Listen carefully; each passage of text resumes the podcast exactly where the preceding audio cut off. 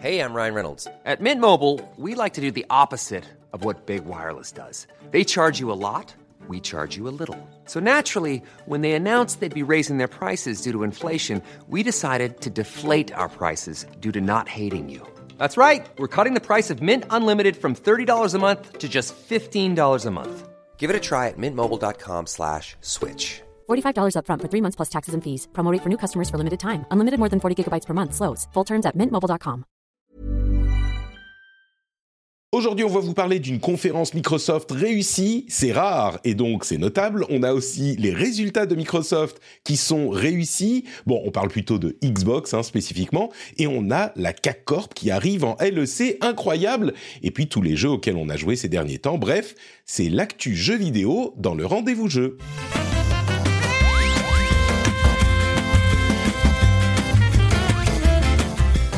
Bonjour à tous et bienvenue. Bon...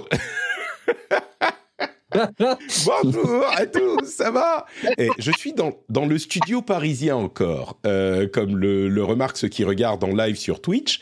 Et il y a quelqu'un sur le Discord qui me disait « Oh, je savais pas que tu étais dans une chambre d'étudiants, c'est trop mignon !» C'est vrai que ça fait un petit peu changer d'étudiant. Et donc, ma voix qui euh, déraille, c'est dans le thème. Je suis Patrick Béja, c'est l'épisode numéro 317 du rendez-vous jeu.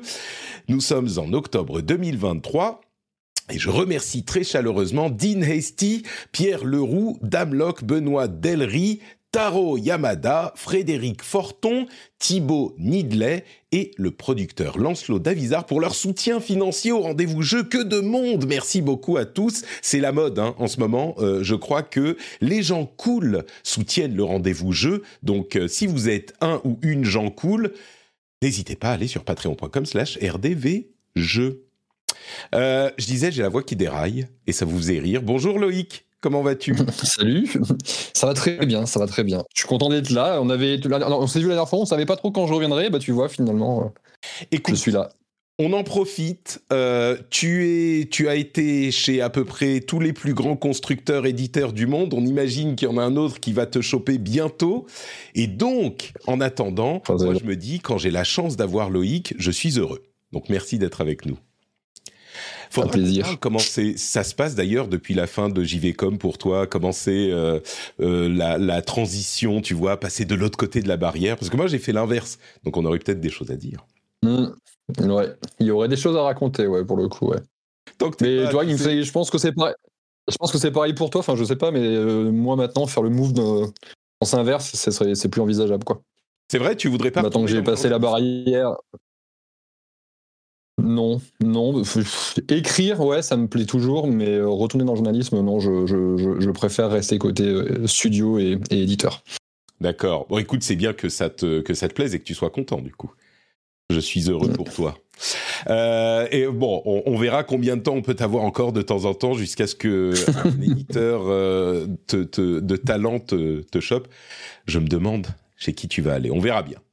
Euh, on a également celle qui brave les coyotes et la nuit pour se joindre à nous, Trinity. Comment ça va Eh ben, Comment- et ça va très bien. Et le pire, c'est que c'est une histoire vraie. Je suis dans un parc à Boston euh, où on m'a dit qu'il y avait des coyotes. Il fait nuit noire. Écoutez, c'est un bon début euh, pour faire un Alan Wake, là, j'ai envie de vous dire. hein. on est dans le thème, on est dans le thème là. C'est bien parce que moi j'ai des loups à côté de la maison quand je suis en Finlande. Toi, t'as les coyotes euh, quand t'es- dans ton camping-car en voyage euh, à travers le monde. On a quand même un, un thème qu'on suit, tu vois, euh, dans l'émission. C'est Ouais, pas mal. ça, exactement. Euh, wildlife, tu vois, la, vie sauvage, tout ça. Je, je vous raconterai tout ça. Mais ouais, ouais, là, en direct des États-Unis, on est arrivé il y a, il y a deux semaines. Euh, on a passé la frontière, euh, la frontière américaine et c'est très cool. Je suis content que tu puisses te joindre à nous, euh, d'autant plus que j'ai appris, on va arriver à l'épisode euh, lui-même, hein, mais d'autant plus que j'ai appris que euh, tu avais également travaillé avec Loïc quand il était chez Bungie et que vous, avez vous aviez fait. fait une OP sur le thème de Destiny et que vous aviez, tu avais fait des, ra- des ramen de Destiny, c'est ça?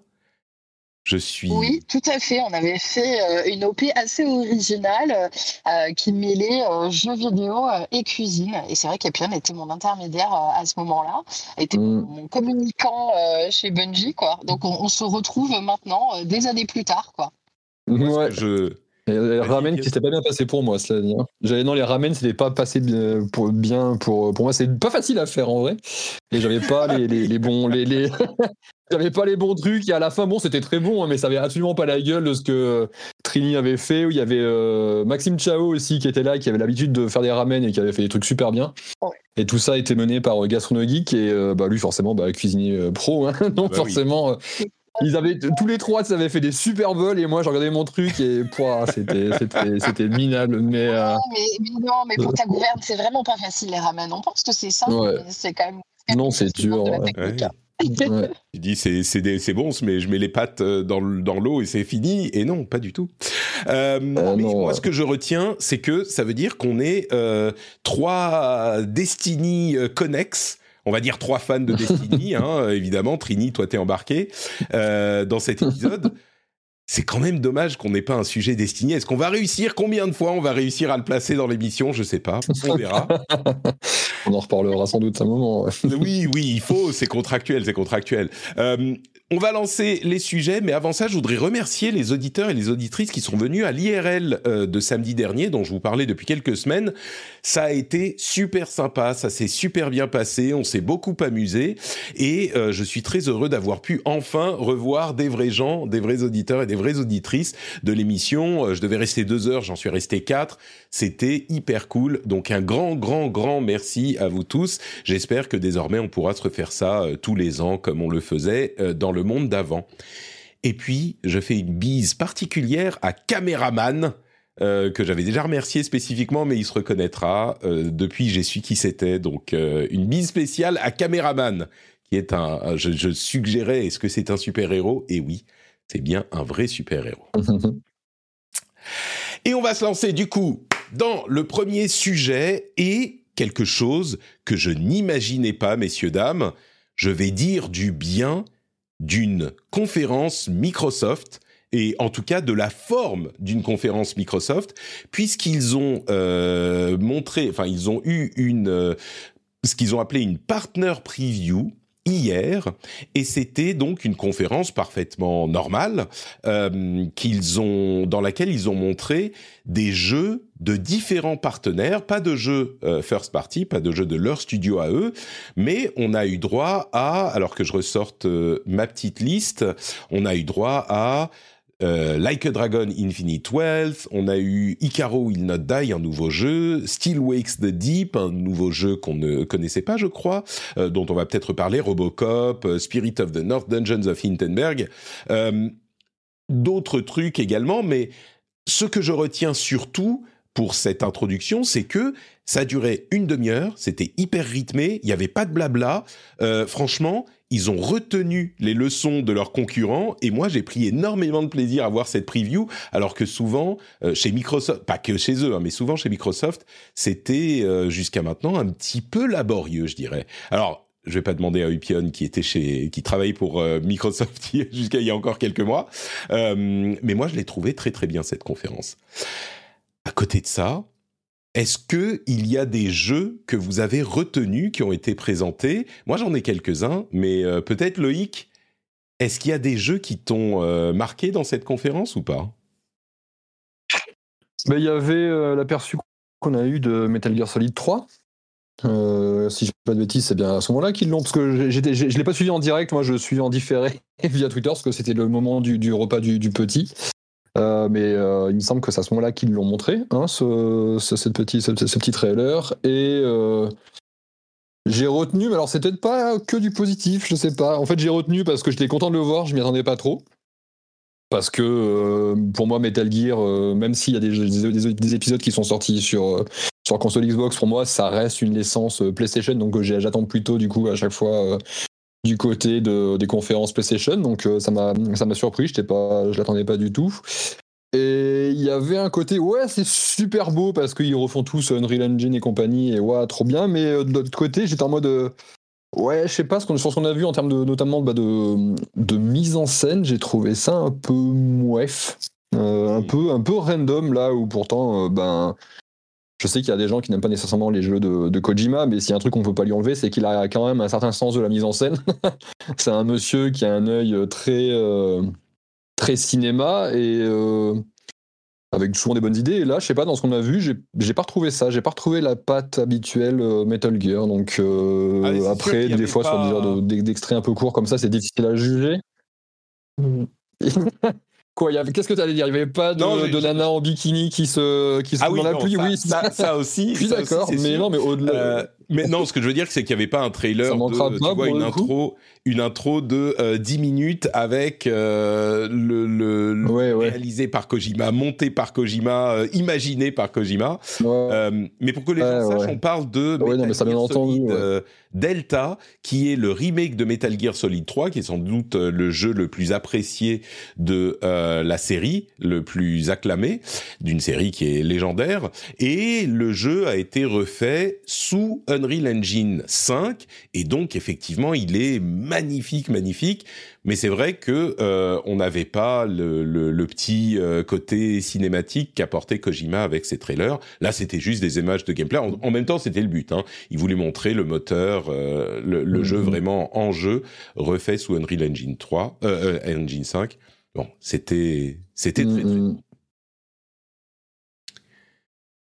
Euh, je vais peut-être parler d'un jeu dont euh, que moi j'ai retenu. Il y en avait, bon, il y en avait plusieurs que j'ai retenu, mais euh, celui qui m'a le plus marqué, je pense, c'est un jeu dont on n'avait pas entendu. Bon, allez, il y en a deux. Il y a d'une part euh, Like a Dragon Infinite Wealth qui est évidemment le euh, Yakuza qui va sortir en janvier. Et on en, a, on en avait déjà vu un petit peu, on en avait entendu parler, on avait vu des vidéos. Là, ce qu'on en a vu, ça m'a fait tomber de ma chaise. C'est un truc qui s'appelle, euh, alors attendez que je vous dise pas de bêtises, le nom japonais en entier, j'ai plus mes notes parce qu'elles se rechargent plus. Décidément, mon studio mini avec mon Mac euh, Book Air, il tient pas le stream. Hein. Euh, là, il est en train de cracher. Attends, c'est pas euh, Infinite Wealth, Coconut, je sais plus quoi là Alors, Do- Dodonko Island. Dodonko Island, c'est ça. c'est euh, le nom de Dondo. Dondoko. ouais. Dondoko. Le nom de ce mode, c'est euh, Happy Resort Dondoko En japonais, euh, Dondoko Island. Et c'est toute une partie du jeu dans laquelle ils ont en gros créé un mode euh, Animal Crossing. Ce qui est, mais enfin, euh, incroyable. Je veux dire, il y a vraiment un mode, alors à la sauce Yakuza, mais un mode Animal Crossing où on va sur une île, on peut construire, euh, customiser notre maison, aller récupérer des, des, des ressources, etc., pêcher, enfin, c'est super marrant et je sais pas si ça sera vraiment fun, mais comme toujours, Yakuza réussit à euh, faire des trucs surprenants, amusants, alors que franchement, c'est une série qui a, enfin, elle s'est lancée, elle a été lancée en 2005, je crois, et ils sortent au moins un jeu par an. Je crois qu'ils ont raté trois ans, un truc du genre, mais ils sortent un jeu par an et à chaque fois, ils réussissent. à- je sais pas comment ils font. Bon, c'est peut-être le crunch permanent chez, chez Sega dans les studios euh, Ryuga Gotoku Studio. J'imagine que c'est le cas, mais euh, mais à chaque fois ils réussissent à faire des trucs surprenants. Et là, c'est encore le cas avec ce mode. Euh, L'autre jeu que je retiens, c'est Icaro Will Not Die. Icaro Will Not Die, c'est un jeu des développeurs de euh, Power Wash Simulator. Voilà, que je dise pas de, de bêtises. Euh, Velocity. Et là, tu dis qu'est-ce que vous, qu'est-ce qu'ils vont Le Gotti. Power Watch Simulator? Que- Mais tout à fait, le Gotti de tout le monde. Euh, sauf que ils ont euh, fait un truc qui n'a rien à voir avec Power Wash Simulator. Ils ont fait un truc qui, moi, me fait penser à Ghost Runner, qui a l'air d'être un truc euh, de, de, de speedrunning presque, où on est à la troisième personne avec un look néon années 80, euh, mais très très léché. Et c'est euh, pas que du speedrun. Enfin, c'est difficile à dire. C'est vraiment juste euh, un, un trailer d'une minute et quelques. On combat des ennemis, on fait du traversal, de la de la euh, du parcours. Euh, on a des dashs, on court, on a des des coups, etc. Et ça a l'air euh, vraiment intéressant, quoi. Ça a l'air. euh, J'aurais pas du tout imaginé que les gens qui ont fait. euh, euh, euh, euh, ah, j'ai perdu le nom déjà. Euh, bref, Power Wash Power- Wash. Power Wash. Ouais, c'est ça. Donc ça m'a marqué. C'est les deux jeux qui m'ont. Ouais, mais, marqué. euh, Il y en a d'autres dont on peut parler. Après, après, ils vont peut-être se poser sur un créneau parce que pour Simulator, finalement, le concept il est, tout bête. Mais pourquoi les gens ils ont aimé ce jeu? Simplement parce que la prise en main, les contrôles étaient hyper agréables et un, il se dégageait des missions du jeu, c'est un sentiment de, de plaisir qui est assez indescriptible hein, finalement parce que enfin, assez inexplicable même parce que finalement tu, tu nettoies des trucs mais il y avait un côté euh, plaisant à faire ça et euh, mine de rien ça demande une certaine euh, une certaine science du du, game design et ça serait ça serait marrant de voir sur sur ce jeu et du coup potentiellement les, les projets suivants ils se mettent pas sur cette ligne du on prend des concepts qui sont qui ont été rincés et, et sans mauvais jeu de mots, qui ont été rincés et saurés par un petit peu, euh, un petit peu par tout le monde. Sauf qu'on on ajoute à ça euh, notre patte à nous, et notre patte à nous, bah, c'est de faire des jeux qui, euh, manette en main ou clavier et souris en main pour, pour les autres, sont juste hyper agréables et ça vous rend accro. Et alors après, là, ils vont passer derrière des jeux comme, bah, forcément, moi, je, je, pense à ça, un jeu comme Mirror's, Mirror's, Edge qui était déjà très agréable à prendre en main. Donc passer après ça, ça va pas être, mm. ça va pas être simple. Mais, mais s'ils arrivent à s'inscrire dans ce, dans cette lignée-là, il y a avoir ce côté, effectivement, c'est être reconnu justement parce qu'on fait des jeux qui sont trop agréables à jouer. Ça peut, euh, mine de rien, ça peut lancer une belle histoire pour ce studio, quoi. C'est vrai que c'est le genre de jeu à flow euh, qui nécessite une, une, vraie maîtrise du, du, du gameplay. Je ne sais pas si le passage de Power Wash à ça se, se fera bien, mais clairement, il y a. Oui, vas-y. Ah, s'ils se lancent là-dedans, c'est pas pour rien, à mon avis. Tu vois, c'est quand même qu'ils ont des devs qui, euh, qui potentiellement ont une expérience, ont eu des expériences dans ce, dans ce, dans ce type de jeu-là, où il y a déjà la première personne. C'est première personne ou troisième personne, je me rappelle pas. Non, c'est troisième, c'est troisième en fait. Moi j'avais en tête que c'était première euh, personne. C'est la troisième? Ah oui. Ouais, ouais, ouais. Le... Donc rien à voir avec Mirror's Edge, du coup, pour le coup, c'est pas les mêmes. Euh, et, et c'est hyper, enfin, c'est vraiment de l'action, tu vois. Euh, donc je sais pas si vraiment leur. Moi j'ai l'impression qu'ils se sont dit, bon, Power Watch c'était très cool, c'était marrant, c'était drôle. Mais là, on a envie de faire autre chose et il se lance. C'est limite, euh, je, parle souvent de ce jeu parce qu'il m'avait marqué, c'est limite Fury. Euh, Fury de d'il y a 3-4 ans. Ah, oui. Euh, ça a l'air d'être un petit peu dans ce style-là, mais en 3D. Hein. Bon, bref. Donc ça, c'est Icaro, Will Not Die. On n'a pas de date pour celui-là. Trinity, j'imagine qu'il y a un jeu dont je sais qu'il t'a plu, mais surprends-moi peut-être. J'allais te poser la... J'allais et, j'allais justement te poser la question, j'allais te dire, Patrick, selon toi, euh, quel jeu m'a tapé dans l'œil euh, lors de, de, cet événement? Euh, Oui, moi, c'est Still Wakes the Deep. qui m'a énormément intrigué. Alors, on n'a pas vu grand chose. Ah, tu, tu sembles étonné. Euh, bah, disons que je pensais que tu allais mentionner euh, Alan Wake, mais évidemment, Still Wakes the Deep, qui a l'air euh, complètement, complètement mhm. quoi. Mais à 100%. Oui, oui alors, Alan Wake, euh, Alan Wake, oui, j'en avais déjà, euh, j'en avais déjà, euh, déjà parlé. C'est un jeu que j'attends énormément. J'avais beaucoup, beaucoup joué au premier, et, et, et, celui-ci, moi, que dire à part que, que je suis, je suis vraiment à fond. Le, jeu sort. on est le combien là déjà Il sort, là, là, là, incessamment sous peu. Voilà, il sort demain. C'est ça.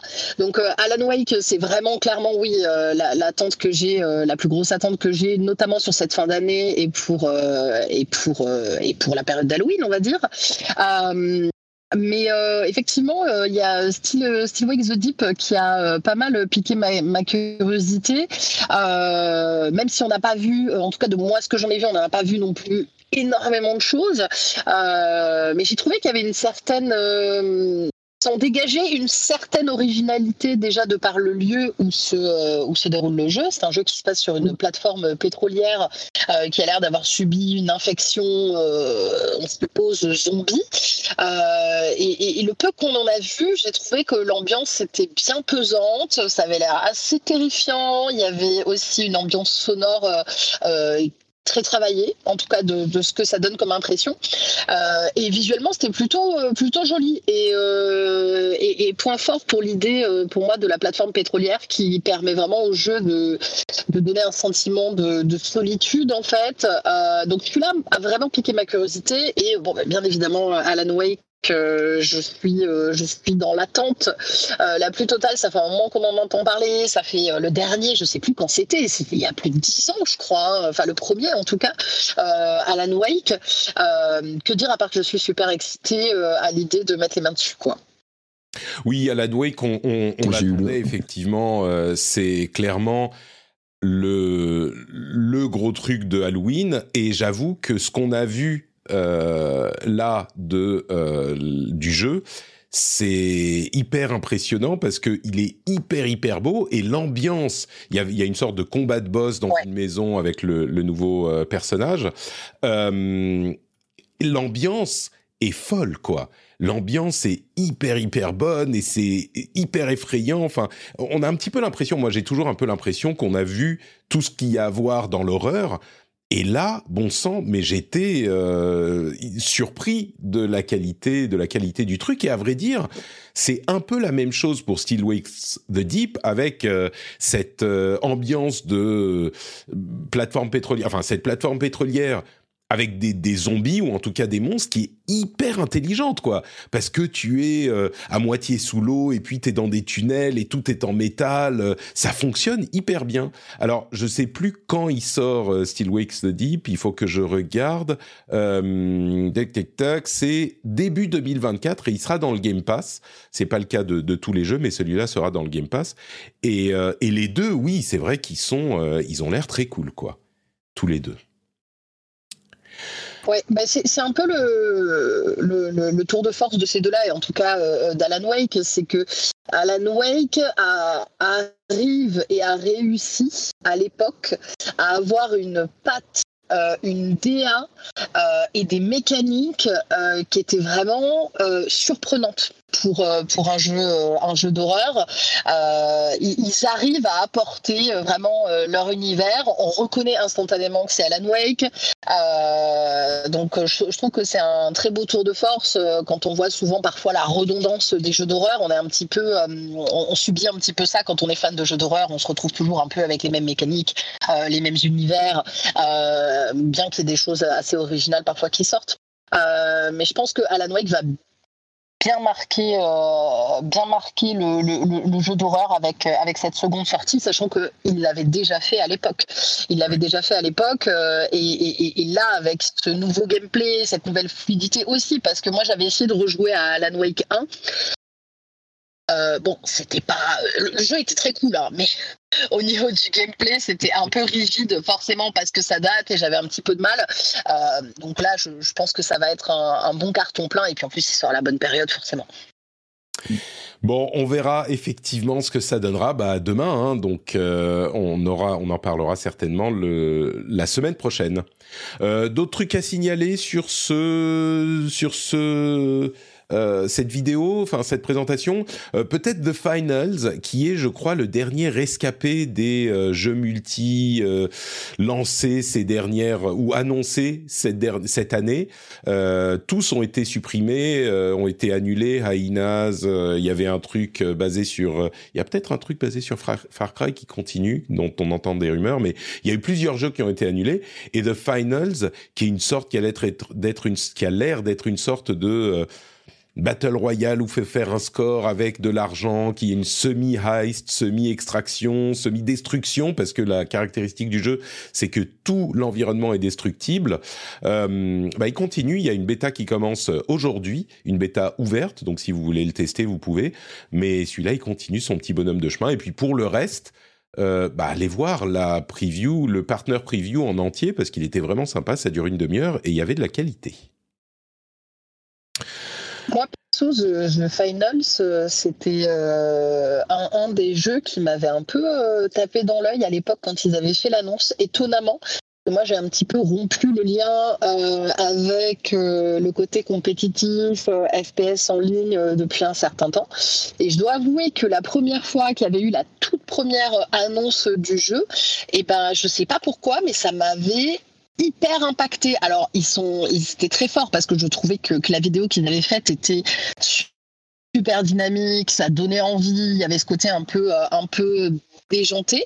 Et, euh, et perso, c'est un des, des rares FPS à l'heure actuelle, euh, en tout cas, qui, qui va se passer en ligne, qui me donne envie. Donc, j'ai- j'aimerais beaucoup tester justement la bêta pour voir ce que ça donne.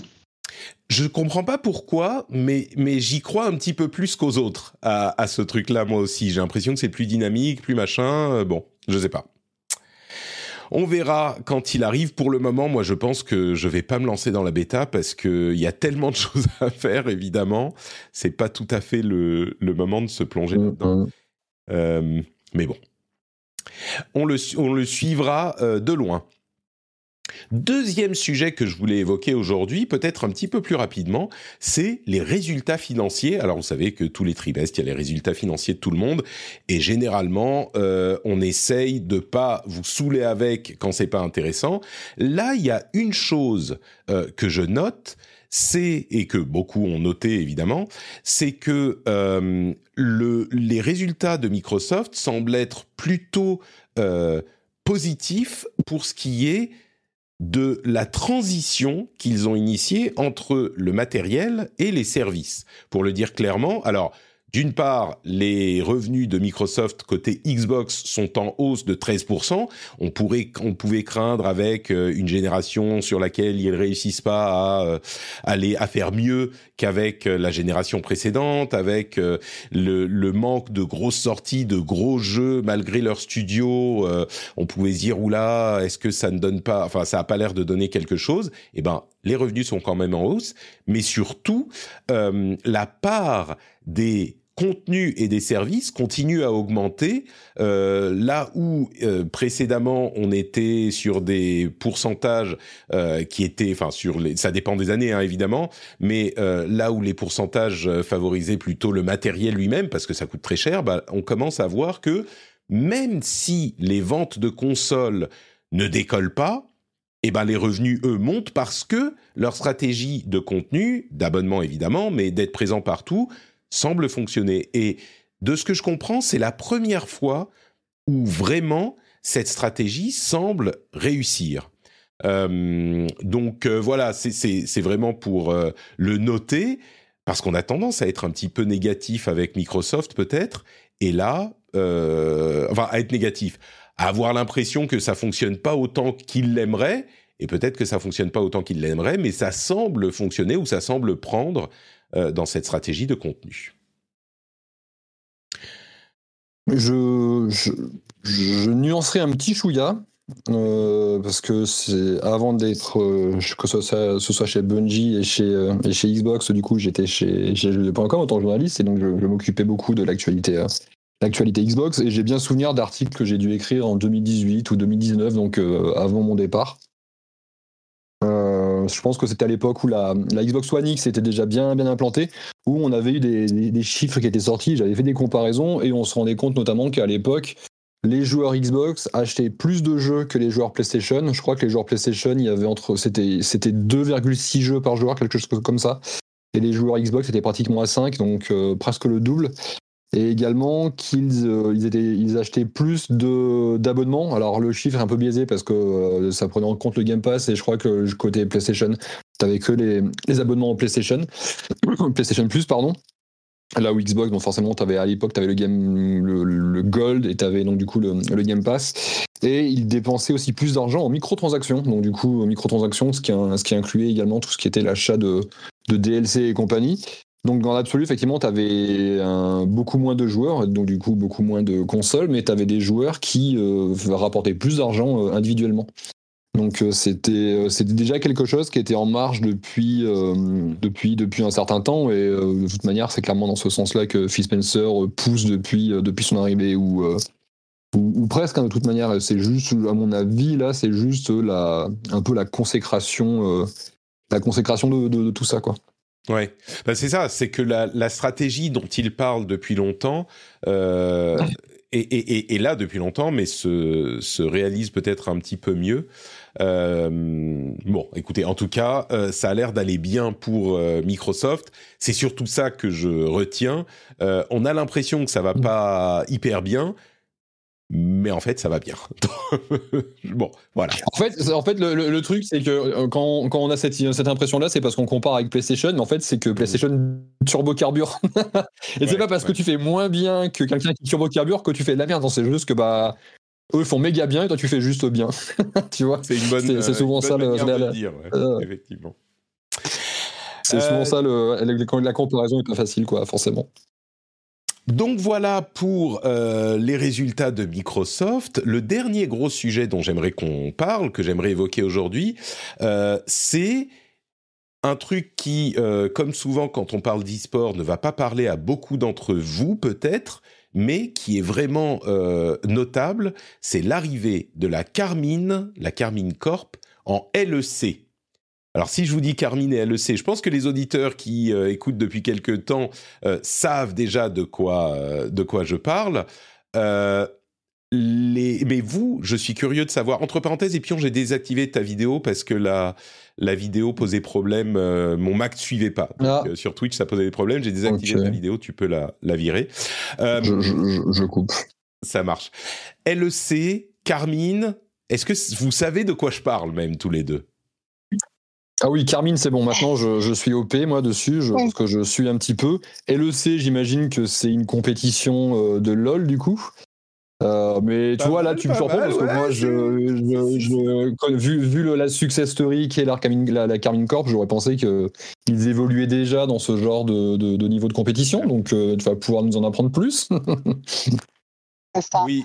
Moi, c'est un peu pareil. Euh, bah, forcément, je connais la, Carmine parce que, euh, euh, bah, parce que ça fait partie tu aussi beaucoup du monde, du streaming. LEC est, Exactement. Euh, LEC, je vous avoue qu'à la base, ça ne me disait absolument rien parce que c'est vraiment un univers auquel je suis complètement euh, étrangère, euh, surtout euh, surtout LOL, etc. J'ai juste vu que ça avait l'air d'être un événement, vu que sur Twitter, tout le monde parlait de ça, tout le monde les félicitait. Donc je me suis dit, ok, ça doit être quelque chose d'assez important. Et j'ai un peu supposé comme toi, et, puis je me suis dit, ok, ça doit être un peu une certaine strate de la compétition en fait, qui fait que peut-être ça prend plus de valeur ou, ou ça les met dans une sorte, un peu comme au football, c'est un peu comme la Ligue 1 de football. Je ne sais pas, je, je suppute, mais, euh, mais voilà, j'ai vu ça un peu comme ça. Alors exactement, euh, vous avez bien saisi quand même euh, le truc. À la fin du KCX3, donc l'événement communautaire de la Carmine Corp, ils avaient annoncé, Kameto avait annoncé, on n'a jamais aussi été aussi près d'être en LEC. Et ce que ça veut dire, le LEC, c'est la LEC, c'est la Ligue européenne de League of Legends. Alors, on se pose des questions sur l'e-sport. Est-ce que il euh, y a des tel ou tel sport qui fonctionne? Est-ce que ça va en haut, en bas, machin? Le jeu qui est complètement, euh, qui, dont le succès ne s'est jamais démenti, y compris en e-sport, au contraire, c'est League of Legends, c'est le plus gros e-sport du monde, et le rêve de Kameto, donc qui est l'initiateur de la Kameto Corp, de la Carmine Corp, ensuite, euh, et de ses, fondateurs euh, et de des gens qui travaillent avec lui, c'est d'aller en ligue euh, de League of Legends pour après avoir gagné la LEC, ce qui risque de prendre du temps, aller aux Worlds. La LEC, c'est le ticket d'entrée, en gros, au championnat du monde de League of Legends. Il faut évoluer en ligue régionale, donc Amérique, euh, Europe, Asie, etc., pour pouvoir être sélectionné pour aller aux Worlds. Donc le championnat qui a lieu une fois par an, le grand championnat annuel de League of Legends. Et le truc, c'est que c'est pas du tout anecdotique d'aller en ligue. C'est pas genre oh, bah, je crée une équipe et puis euh, je peux participer et je suis sélectionné en étant fort ou en étant pas fort. Pas du tout. En fait, il y a des places qui sont vendues à prix d'or. On parle de plusieurs dizaines de millions d'euros. Euh, et quand toutes les équipes ont sont déjà en place, bah faut en trouver une. Faut racheter la licence, faut pouvoir la payer et donc généralement, c'est des équipes qui sont euh, soit créées, soit financées par des énormes sociétés, des sociétés de télécommunications, des sociétés de tech, euh, etc.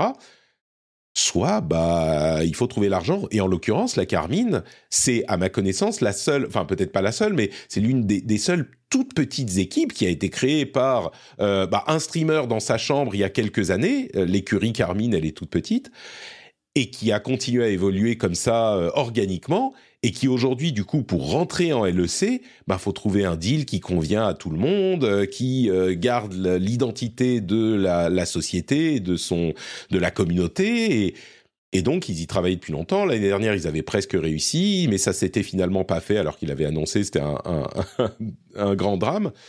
Et là, ils ont réussi avec des partenariats, avec enfin, j'ose à peine imaginer comment le président de la Carmine a réussi à négocier le truc et euh, je sais pas, peut-être qu'ils ont dû emprunter de l'argent ou enfin certainement ils ont pris des investissements, machin. Il dit on a gardé pour les fondateurs euh, l'immense majorité du capital, donc on, on, ça ne changera pas l'équipe, mais ils vont évoluer l'année prochaine en LEC, ce qui est vraiment, ce qui continue l'histoire incroyable de cette équipe. Euh, de, de, de cette euh, communauté euh, qui, et, et, qui est déjà en soi un accomplissement, mais évidemment l'accomplissement c'est s'ils réussissent à aller plus loin et à, à, à, à vraiment euh, se, se, distinguer en LEC quoi. C'est une belle histoire. J'imagine la... Vas-y, Trini. Pardon, je suis désolée. Avec euh, les, les, auditeurs vont se dire, mais Trini, arrête pas de couper la parole. Alors pour que vous sachiez, c'est qu'avec le décalage, j'ai toujours quelques secondes, euh, un petit peu de retard, donc je ne suis pas mal polie. Euh, juste, c'est le décalage américain. Euh, mais j'allais dire, euh, au vu de ce que tu dis, j'imagine même pas euh, aussi la pression, quoi. Euh, quand tu vois donc à, à quel point cette, euh, cette, donc cette entrée en LEC coûte cher, etc., je me mettais à leur place deux secondes. Ça doit être une pression Alors après, c'est des gens qui ont quand même l'habitude, euh, quand, on fait de la, compétition, d'avoir la pression, un peu, une pression un peu de tous les instants, d'être tout le temps regardé sur chaque performance, etc. mais j'imagine que les, attentes sont grandes, que derrière, bah, comme tu le disais, il y, a, quand même des sommes colossales qui sont en jeu. En tout cas, euh, franchement, GG à eux. Moi, je suis pas du tout la compétition, mais euh, ça me laisse. Euh, je trouve que ça reste une très belle histoire.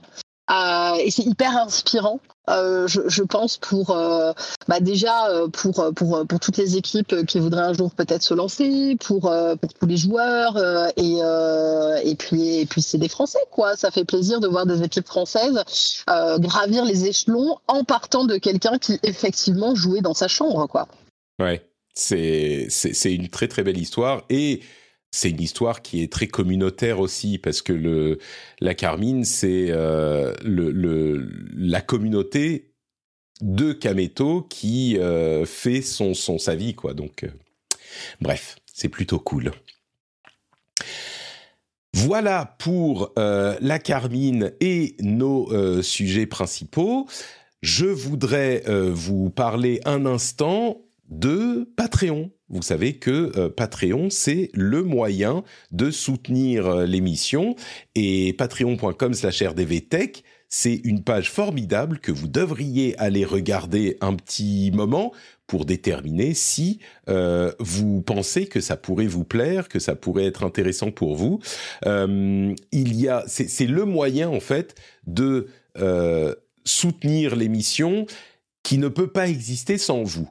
Donc c'est une démarche qui est cool pour tous les auditeurs d'une manière générale, qui j'espère en rend fiers ceux qui font cette démarche, et puis surtout qui moi euh, me permet me permet de faire euh, ce travail euh, et peut-être qui va me permettre à un moment d'avoir un studio correct ici parce que ce Mac qui commence à m'énerver, ça merde tout le temps et j'essaye de tout corriger en cours de route, c'est très très compliqué.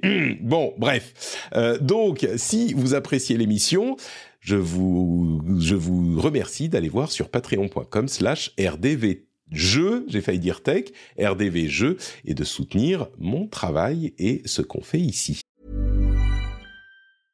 Hey, I'm Ryan Reynolds. At Mint Mobile, we like to do the opposite of what Big Wireless does. They charge you a lot, we charge you a little. So naturally, when they announced they'd be raising their prices due to inflation, we decided to deflate our prices due to not hating you. That's right. We're cutting the price of Mint Unlimited from $30 a month to just $15 a month. Give it a try at mintmobile.com slash switch. $45 upfront for three months plus taxes and fees. Promote for new customers for limited time. Unlimited more than 40 gigabytes per month. Slows. Full terms at mintmobile.com. Hiring for your small business? If you're not looking for professionals on LinkedIn, you're looking in the wrong place. That's like looking for your car keys in a fish tank. LinkedIn helps you hire professionals you can't find anywhere else, even those who aren't actively searching for a new job but might be open to the perfect role. In a given month, over 70% of LinkedIn users don't even visit other leading job sites. So start looking in the right place. With LinkedIn, you can hire professionals like a professional. Post your free job on linkedin.com/spoken slash spoken today. Bon, parlons un petit peu des jeux auxquels on a joué ces derniers temps. Euh, Trinity, toi, j'imagine que tes jeux, ça a été euh, le kayak dans les rapides et euh, l'évitement de, de coyotes. Donc, t'as pas, t'as pas Alors, énormément? Alors, si, si, pourtant, euh, ma review du jour, pour la première fois, ça va être une review de jeux mobiles. Euh, justement sur la route, en fait, j'ai dû trouver de, de quoi euh, m'occuper pendant les trajets. Et récemment, j'ai ressorti un jeu auquel j'avais déjà pas mal joué et qui fait partie de ma licence préférée all time, euh, Fallout. En fait, depuis quelques jours, je me suis remise à Fallout Shelter, qui est un jeu de simulation disponible sur Android et iOS depuis euh, 2015, et oui, ça nous rajeunit pas. Euh, mais il faut préciser qu'il est aussi dispo sur console et PC euh, depuis euh, 2017. Alors en fait, euh, Fallout Shelter, c'est un jeu de simulation en vue 2D où on va incarner un superviseur d'abri anti-atomique. Euh, on va devoir gérer, construire sous terre, accueillir des survivants, les assigner aux bonnes tâches selon leur spécialité, jouer les entremetteurs pour faire grandir euh, sa communauté, les envoyer en mission, les armer, les nourrir. Bref, euh, vous avez l'idée, on doit faire euh, plein de choses, on doit complètement gérer cet abri. Le but, euh, c'est euh, de le faire grandir, cet abri, euh, en survivant aux attaques des raiders, euh, en, survivant aussi euh, aux monstres qui peuvent attaquer, euh, qui peuvent attaquer notre abri, aux monstres irradiés euh, des terres euh, désolées. Euh, on va aussi devoir organiser euh, les pièces euh, de, de- de cet abri hein, qui se passe sous terre euh, de façon rentable et surtout de façon à générer le plus euh, de ressources euh, pour permettre à chaque membre euh, de cet abri aussi de monter euh, en XP. C'est un jeu que je trouve euh, qui est, un jeu déjà, euh, donc comme je l'ai dit, euh, qui est free to play, euh, donc qui est, euh, qui est très accessible, euh, qui n'est pas, euh, il n'y a pas un espèce de pay to win. En fait, euh, si tu payes pas, euh, bah, tu, tu peux pas avancer. Euh, et aussi, on n'est pas bombardé de pubs, euh, parce que parfois c'est un peu ce qui pourrait se passer avec, avec le free to play. C'est Vraiment un- une espèce d'annexe supplémentaire dans un autre style de jeu que ce qu'on a déjà vu en fait sur, sur Fallout. Je le trouve assez complet, je le trouve facile à prendre en main et hyper fluide. Et, et en plus, il est assez challengeant en fait sur la durée. C'est un jeu sur lequel je reviens assez régulièrement. Euh, et là, il y a quelques jours, euh, étant, euh, étant dépité, euh, je suis revenue dessus. Alors, j'aurais peut-être dû remettre un peu de contexte parce que peut-être qu'il y a des gens qui ne connaissent pas Fallout. Et si ces gens ne connaissent pas Fallout, honte à vous, honte à vous, vous allez rater le meilleur univers de tous les temps, selon moi. En fait, Fallout, donc pour ceux qui ne le savent pas, c'est vraiment ma licence préférée. Donc il faut savoir que dans mon box en France, là où mes affaires sont stockées, euh, j'ai toute une collection d'objets Fallout. J'ai des répliques d'armes, j'ai des figurines, j'ai la totale. Euh, D'ailleurs, même pour la petite anecdote, sachez que là, je suis aux États-Unis et je vais aller dans le désert du Morave uniquement parce que Fallout, euh, parce qu'en fait, dans Fallout, il y a le désert du Morave. Je suis vraiment très très fan de jeu. Et cette licence, si vous ne la connaissez pas, donc c'est une licence post-apocalyptique, un peu steampunk euh, et uchronique, qui se déroule en fait euh, après une guerre nucléaire euh, qui aurait eu lieu. C'est après une sorte de guerre froide, mais on reste quand même dans quelque chose où on est dans, le futur. C'est d'abord tiré d'un jeu de rôle. C'est un univers censé se passer bah, dans le futur, mais avec une vibes années 50 qui est très présente. Et, du coup, ça donne vraiment un espèce de lore unique, mais aussi super satirique, notamment sur le conflit URSS-USA. Euh, en fait, ce- c'est un lore qui va traiter des promesses du progrès technologique, de l'anéantissement nucléaire, de la paranoïa anti-soviétique et surtout de la vie en fait qu'il peut y avoir après une telle guerre, avec à la fois ceux qui sont restés à la surface, euh, mais aussi euh, et, qui ont d'ailleurs pris de plein fouet les radiations. hein. donc ça donne lieu à des, personnes plus ou moins irradiées, des animaux plus ou moins plus ou moins déformés à deux têtes. Enfin voilà, il, il se passe plein de choses. Euh, assez euh, rigolote, si je puis dire. Euh, et il y a aussi donc les habitants qui, eux, se sont abrités dans les fameux shelters, dans les abris. Alors, en fait, ces abris, à la base, c'était plutôt des abris qui étaient réservés à l'élite. hein. Donc, donc quand il y a eu cette guerre nucléaire. Ils sont tous descendus là-bas en bas. Ils sont restés des dizaines, voire des, des, des générations entières dans ces abris. Et une certaine partie de ces jeux, justement, se passe lorsque l'on sort de ces abris. Alors, après deux jeux, en fait, en vue euh, isométrique, donc le Fallout 1 et Fallout 2. Euh, c'est avec Fallout 3 en fait que la licence elle s'est lancée dans la dans la 3D euh, en monde ouvert. Donc c'est très proche si vous ne connaissez pas. Euh, c'est très proche des mécaniques de Elder Scroll en fait. hein. Euh, Si vous avez aimé tout ce qui est Oblivion, euh, Skyrim, tout ça, en fait, vous prenez vraiment ces mécaniques-là et vous les transposez à un univers, euh, univers post-apocalyptique hyper bien travaillé. Alors personnellement, justement, j'ai fait le 3 sans vous mentir au moins 5 fois. Et à chaque fois, j'ai découvert des nouvelles possibilités d'embranche- d'embranchement. Savoir que ce jeu, je pars avec passion. hein. Ça Oui, oui, t'as savoir commencé sur Shelter et là t'es parti sur le- le- l'histoire de Fallout. Dans son- On sent qu'il y a de l'amour. Faut, faut Je- pas que. En fait, pas je qu'on- voulais mettre du faut pas qu'on se lance sur Destiny parce que nous on va faire pareil euh, avec Epion, on, on va repartir. Ouais, ça. Non, mais en fait, c'est important pour moi de remettre du contexte et surtout de donner envie aux gens euh, d'aller vers cette licence parce que euh, euh, Shelter, c'est vraiment un, tout petit aspect de Fallout. Je trouve que c'est vraiment un, tour de force euh, d'a- d'avoir fait un jeu mobile comme ça. Enfin, un tour de force, j'exagère un petit peu, les mots sont forts. Mais euh, c'est un très très bon jeu, en fait, mais qui est juste une toute petite porte d'entrée vers la licence Fallout. Et, et- notamment aussi, je citerai l'excellent Fallout New Vegas, en fait, d'Obsidian, qui est pour moi à ce jour vraiment mon jeu préféré de tous les temps. Euh, c'est- des jeux avec tellement de possibilités. Euh, C'est-à-dire que même maintenant, je trouve que certains jeux en monde, en monde ouvert n'offrent pas autant de possibilités scénaristiques que un Fallout 3, un Fallout New Vegas, ou encore, bah, on peut penser justement à un Skyrim, à Oblivion, tout ça. Dans Fallout, il y a vraiment un vrai impact dans chaque choix qu'on fait. Chaque choix euh, impacte une colonie, impacte un personnage, change un embranchement, mais c'est notable en fait. Ce n'est pas juste euh, choix A, choix B, ok, ça a tel impact à la fin. Non, non, c'est choix A a un impact sur tel endroit du monde, sur telle personne, et ça offre plein d'embranchements. Bref, euh, je suis à fond, mais du coup, euh, j'ai joué à Fallout Shelter. Je suis revenue à mes premiers, à mes premiers amours. Euh, bon, on sait que Fallout, ils, ont eu une, on va dire une, une période assez difficile, notamment à la base avec la sortie de, Fallout 76. Euh, mais apparemment, bon, ils se rattrapent un petit peu. Euh, Fallout Shelter est disponible donc sur portable, sur tablette, mais aussi hein, maintenant euh, sur les consoles et aussi sur PC. Donc, si vous avez envie d'un jeu de simulation où vous ne prenez pas trop la tête, qui est assez facile à prendre en main et qui vous fera peut-être mettre un premier pas dans cette licence incroyable, eh bien écoutez, n'hésitez pas, c'est gratuit, c'est free to play.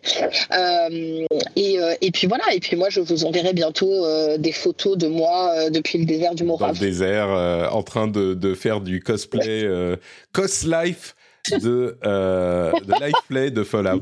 Mais du coup, j'ai quand même une question sur Fallout Shelter. Donc, comme tu disais, il est sorti en 2015, ça fait, ça date pas d'hier.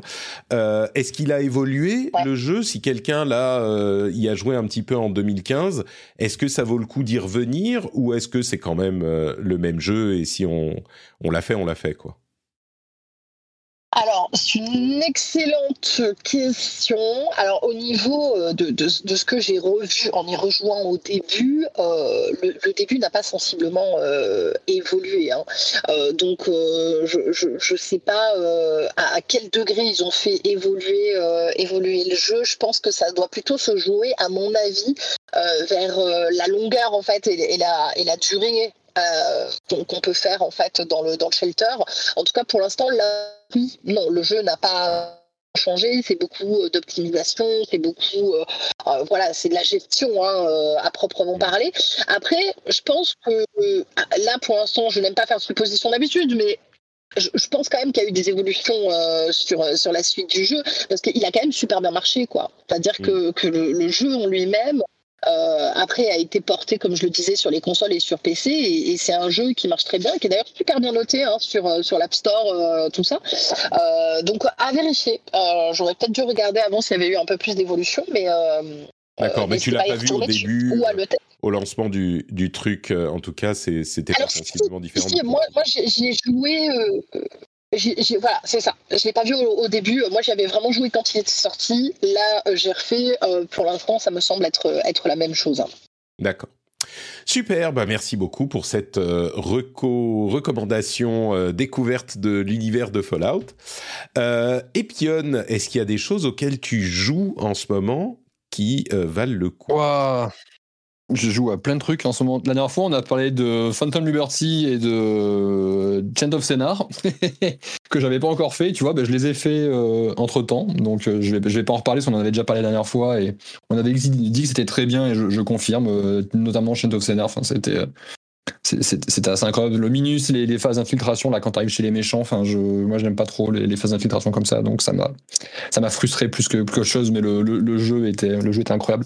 Mais sinon, bah là, bah, euh, Vroom Vroom, hein, j'ai envie de dire, il y a Forza Motorsport qui est, euh, qui, est, Évidemment. qui est sorti. non, du coup, euh, j'y joue. euh, j'y- en fait, je viens, je, je viens de me rendre compte que j'ai eu un mois d'octobre là, du coup, très très Xbox, parce que euh, bah, du coup, il y a le Forza qui est sorti et. Euh, alors, il y a plein de trucs qui vont pas dessus, mais euh, il est quand même très agréable à, à- à jouer. Je crois que tous les fans de, de jeux de, de, de, de course sont un petit peu d'accord sur euh, la même chose sur ce qui va et ce qui va pas. Je vais pas m'étendre là-dessus parce que c'est pas forcément ce que les gens aiment le plus, mais enfin ce que, ce que les gens qui nous écoutent, enfin les jeux de voiture en général, c'est pas ce qui, qui cause le plus. Mais, Non, mais si vous êtes à la recherche, vous avez mots, envie de faire un, en, en deux mots, ce qui va bien et ce qui va pas, si tu dois choisir une qualité et peut-être un truc qui est encore à travailler, tu dirais quoi? Il y a côté conduite, il y a des trucs qui, qui... La conduite est très agréable, hein, globalement, c'est hyper agréable de conduire. Moi, je suis un gros fan de, de Forza Motorsport, mais à la base, je suis surtout un gros fan de Gran Turismo. Et c'est vrai que là, vu que les, les, Forza ne sortaient pas, bah moi, je m'étais rabattu sur Gran Turismo 7, qui est, qui est un excellent jeu, hein, soit dit en passant. Et euh, bah, j'ai adoré, tu sais, genre, ouais, mais pourquoi je jouerais à Forza Motorsport alors qu'en fait, Gran Turismo, il fait déjà tout ce que je veux. Et euh, c'est vrai que lorsque j'ai joué à Forza, je fais, ah ouais, la conduite, hein, la, la conduite me plaît, me plaît plus. Mm. Par contre, euh, la, DA, la DA de la série a complètement changé et je trouve qu'elle a aucune âme aujourd'hui. Euh, les Forza Motorsport étaient connus parce que, je veux dire, quand on fait des tours sur circuit, c'est quand même pas ce qui est le plus sexy. Sais, un circuit, c'est un peu terne, c'est un peu moche. Enfin, c'est quand même pas les endroits les plus, euh, les plus sympas de la, planète. Alors c'est pour ça que Forza Motorsport s'est amusé à inventer des circuits. Tu sais, par exemple, dans Prague ou dans le, le, le 6, ils avaient, posé un circuit dans Rio. Et donc forcément, là, ils, s'en- ils, s'en- ils, se- régalent avec plein de, de couleurs, de lumières différentes, etc. Et puis sur les circuits plus traditionnels, ils avaient tendance, tu vois, à exagérer un petit peu le vert de l'herbe qui est très vert Mm. quand même, le ciel qui est très très bleu. Euh, tu vas avoir des, des, des, des objets à gauche, à droite dans le décor qui rapportent un peu de couleur, qui voilà, qui rendent le truc un petit peu sexy. Là, ils ont une approche plus euh, Gran Turismo, j'ai envie de dire. Ou Gran Turismo, pour le coup, c'est un peu l'inverse. hein. Ils sont dans le réalisme très euh, très froid mais avec quand même derrière une DA bah, sur le, le, HUD, ce genre de choses, qui fait que Gran Turismo a une DA qui est, qui est assez inimitable.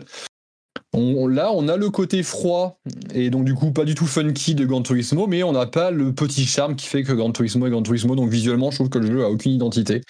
C'est un peu triste puis après, il y a plein de trucs dans la façon dont la fonctionne la carrière qui vont pas.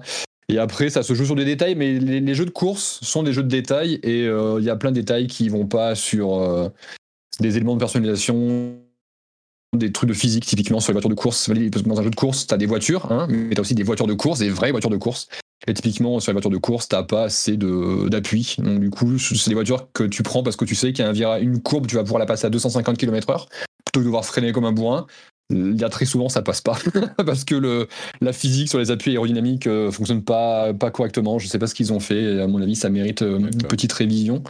D'accord. Enfin, voilà, c'est ce genre de choses qui font que le jeu est amusant. Et, euh, Ouais, bah, j'espère, j'espère. Puis après, il y a d'autres trucs, mais je vais pas m'étendre là-dessus. Oui, oui. Et je disais moi Forza, je, je disais moi euh, Forza, enfin moi Xbox, parce que là, tu vois, du coup, bah, Forza Motorsports. Mais il y a la nouvelle saison de Halo Infinite qui est, euh, qui est sortie, et donc du coup, je me suis lancé dedans. Et ça faisait euh, des mois que j'avais pas joué à Halo. Je l'avais même désinstallé de mes. euh, J'ai deux Series X. je l'avais désinstallé de mes deux. Enfin, il était sur aucune, euh, aucune console. J'y jouais plus du tout. Et euh, là, pour la nouvelle saison, je l'ai lancé et euh, j'ai été, euh, été vraiment satisfait de voir que le jeu. euh, alors, je sais que le lancement a été complètement foiré, que la campagne est pas dingue, etc. Mais le, multijoueur aujourd'hui est d'une richesse et propose tellement de trucs. Enfin, c'est vraiment devenu un bon jeu multijoueur. Donc du coup, je fais beaucoup de, je Halo Infinite, ce que je ne pensais pas dire euh, à l'oral euh, jamais depuis au moins un an. Je dois, être honnête. Euh, et j'ai l'impression que je suis pas le seul parce que hier il y a des chiffres qui sont sortis. Je crois que le jeu était dans les jeux les, et depuis quelques semaines l'un des jeux les plus joués sur Xbox. Donc, euh, faut croire que bah, la communauté Halo apprécie et est de retour, quoi.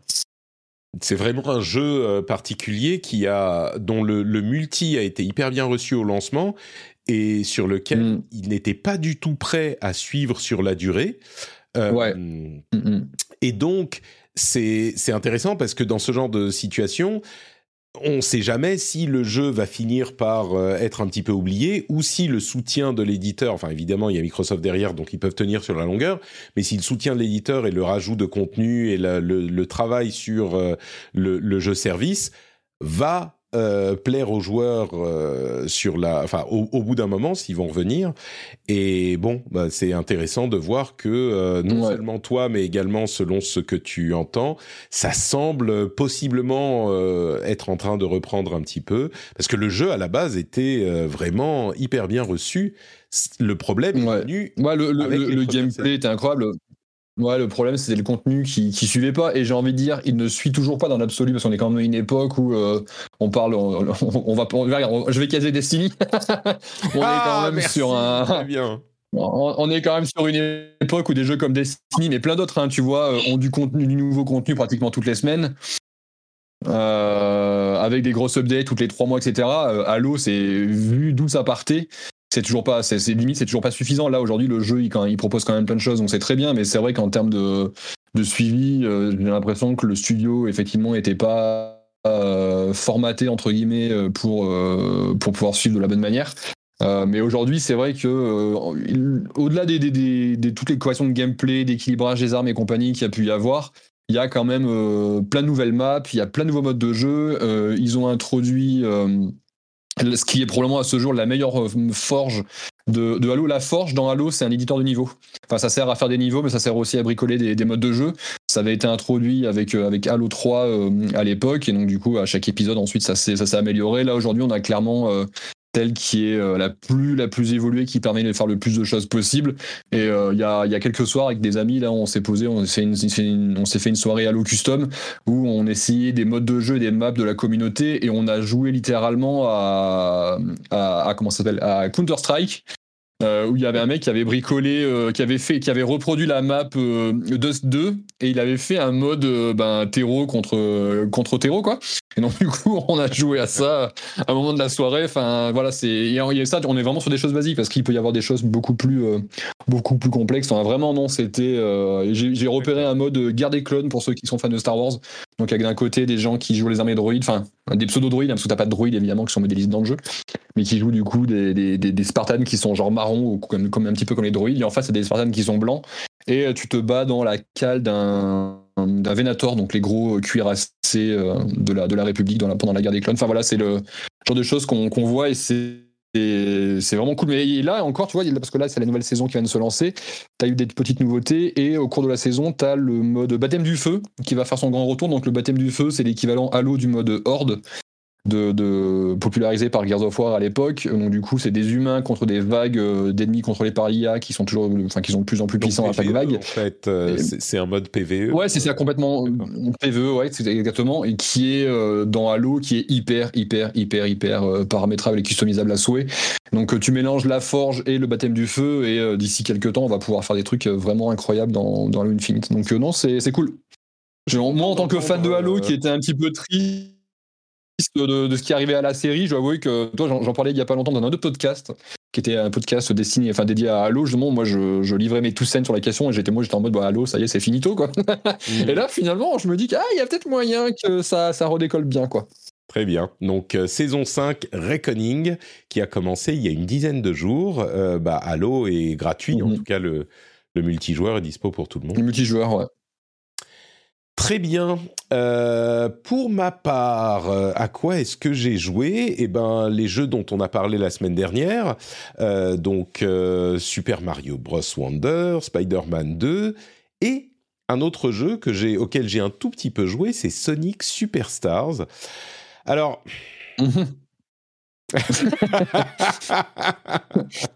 Après avoir joué à Mario, c'est pas cool, mais vas-y, ouais. c'est alors bon, il, faut quand même que euh, je dise en disclaimer, je suis pas traditionnellement euh, grand amateur de Sonic. Euh, je suis vraiment de l'école Mario et le gameplay à la base, le gameplay de Sonic m'a jamais accroché. Donc prenez tout ce que je vais dire avec un, petit gros grain de sel. Ceci dit, je, Sonic Superstars, euh, c'est un, jeu qui veut revenir aux fondamentaux de la série Sonic. Et après une longue période où euh, Sonic s'est un petit peu perdu, a tenté des choses, y compris en 3D, avec euh, pas énormément de succès. Et on a eu un, un, jeu fait par des fans, par un studio tiers autorisé par Sega, qui s'appelait Sonic Mania et qui était, selon toutes les reviews, euh, vraiment un excellent hommage, une excellente version du Sonic classique. Et donc, euh, Sega s'est dit, ah bah en fait, le Sonic classique 2D, euh, c'est cool, les gens aiment bien, les gens en veulent. Bah nous, on va le faire aussi, on va avoir alors une modélisation 3D, mais un gameplay 2D plateforme de Sonic. Et je vous avoue que euh, je comprends pas. Je, vraiment, je comprends pas ce jeu. J'ai joué, j'ai fait, je crois, euh, trois zones. Euh, donc vraiment, je, je c'est pas, c'est pas pour moi. J'ai pas fini le jeu, genre, mais je comprends pas. Euh, c'est déjà à la base le gameplay de Sonic. Pour moi, ça a toujours été un gameplay où on essaye de courir super vite et puis au bout d'un moment, euh, on arrive dans un mur et on s'arrête. Et pour redémarrer, ça prend, c'est long, quoi, c'est poussif. Et là, c'est encore plus le cas. Et en plus, les niveaux sont très grands, très ouverts.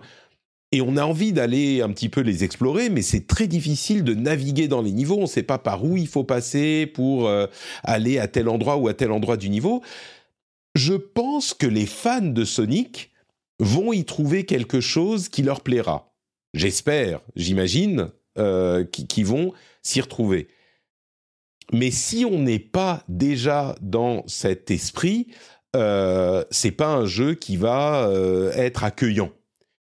Et, dans une configuration, c'est ce que je disais dans l'émission de, de, Melinda où j'étais hier euh, sur BFM multijoueur, dans un, dans un environnement où il y a tellement de jeux incroyables, en 2023 et, dans un mois et dans une semaine où on a Mario et Spider-Man qui sortent, je crains que Sonic mm. euh, il puisse pas. C'est même pas qu'il ne va pas faire sa place. C'est impossible. C'est impossible. Je comprends pas comment euh, on, on, peut garder une date de sortie comme celle-là pour ce jeu. Même en novembre, il y avait plus de place. En décembre, il y avait plus de place. Là, c'est difficile de comprendre ce, ce choix pour moi. Donc, bon. Sonic mm. Superstars. Malheureusement, je n'ai pas été très. euh, à côté de ça, comme je disais, j'ai joué à euh, Mario Bros Wonder et euh, Spider-Man. Alors, Spider-Man, incroyable. Le, lancement du jeu, les deux trois premières heures, mais quelle masterclass C'est invraisemblable la qualité du truc on est euh, dans le meilleur. Alors, c'est Spider-Man, hein, c'est pas tout à coup que ça se transforme en un autre jeu, mais on est dans le meilleur de ce que propose ce jeu depuis le premier et euh, avec les améliorations de cette version-ci. Euh, on, on, rentre tout de suite dans l'action, c'est fun immédiatement, et il y a les enjeux scénaristiques qui commencent tout de suite euh, avec une, une... En fait, c'est presque, je dirais, les trois premières heures, c'est limite un mini-jeu qui, qui est euh, fun tout de suite et qui a une, une histoire, une conclusion à cette euh, première histoire presque.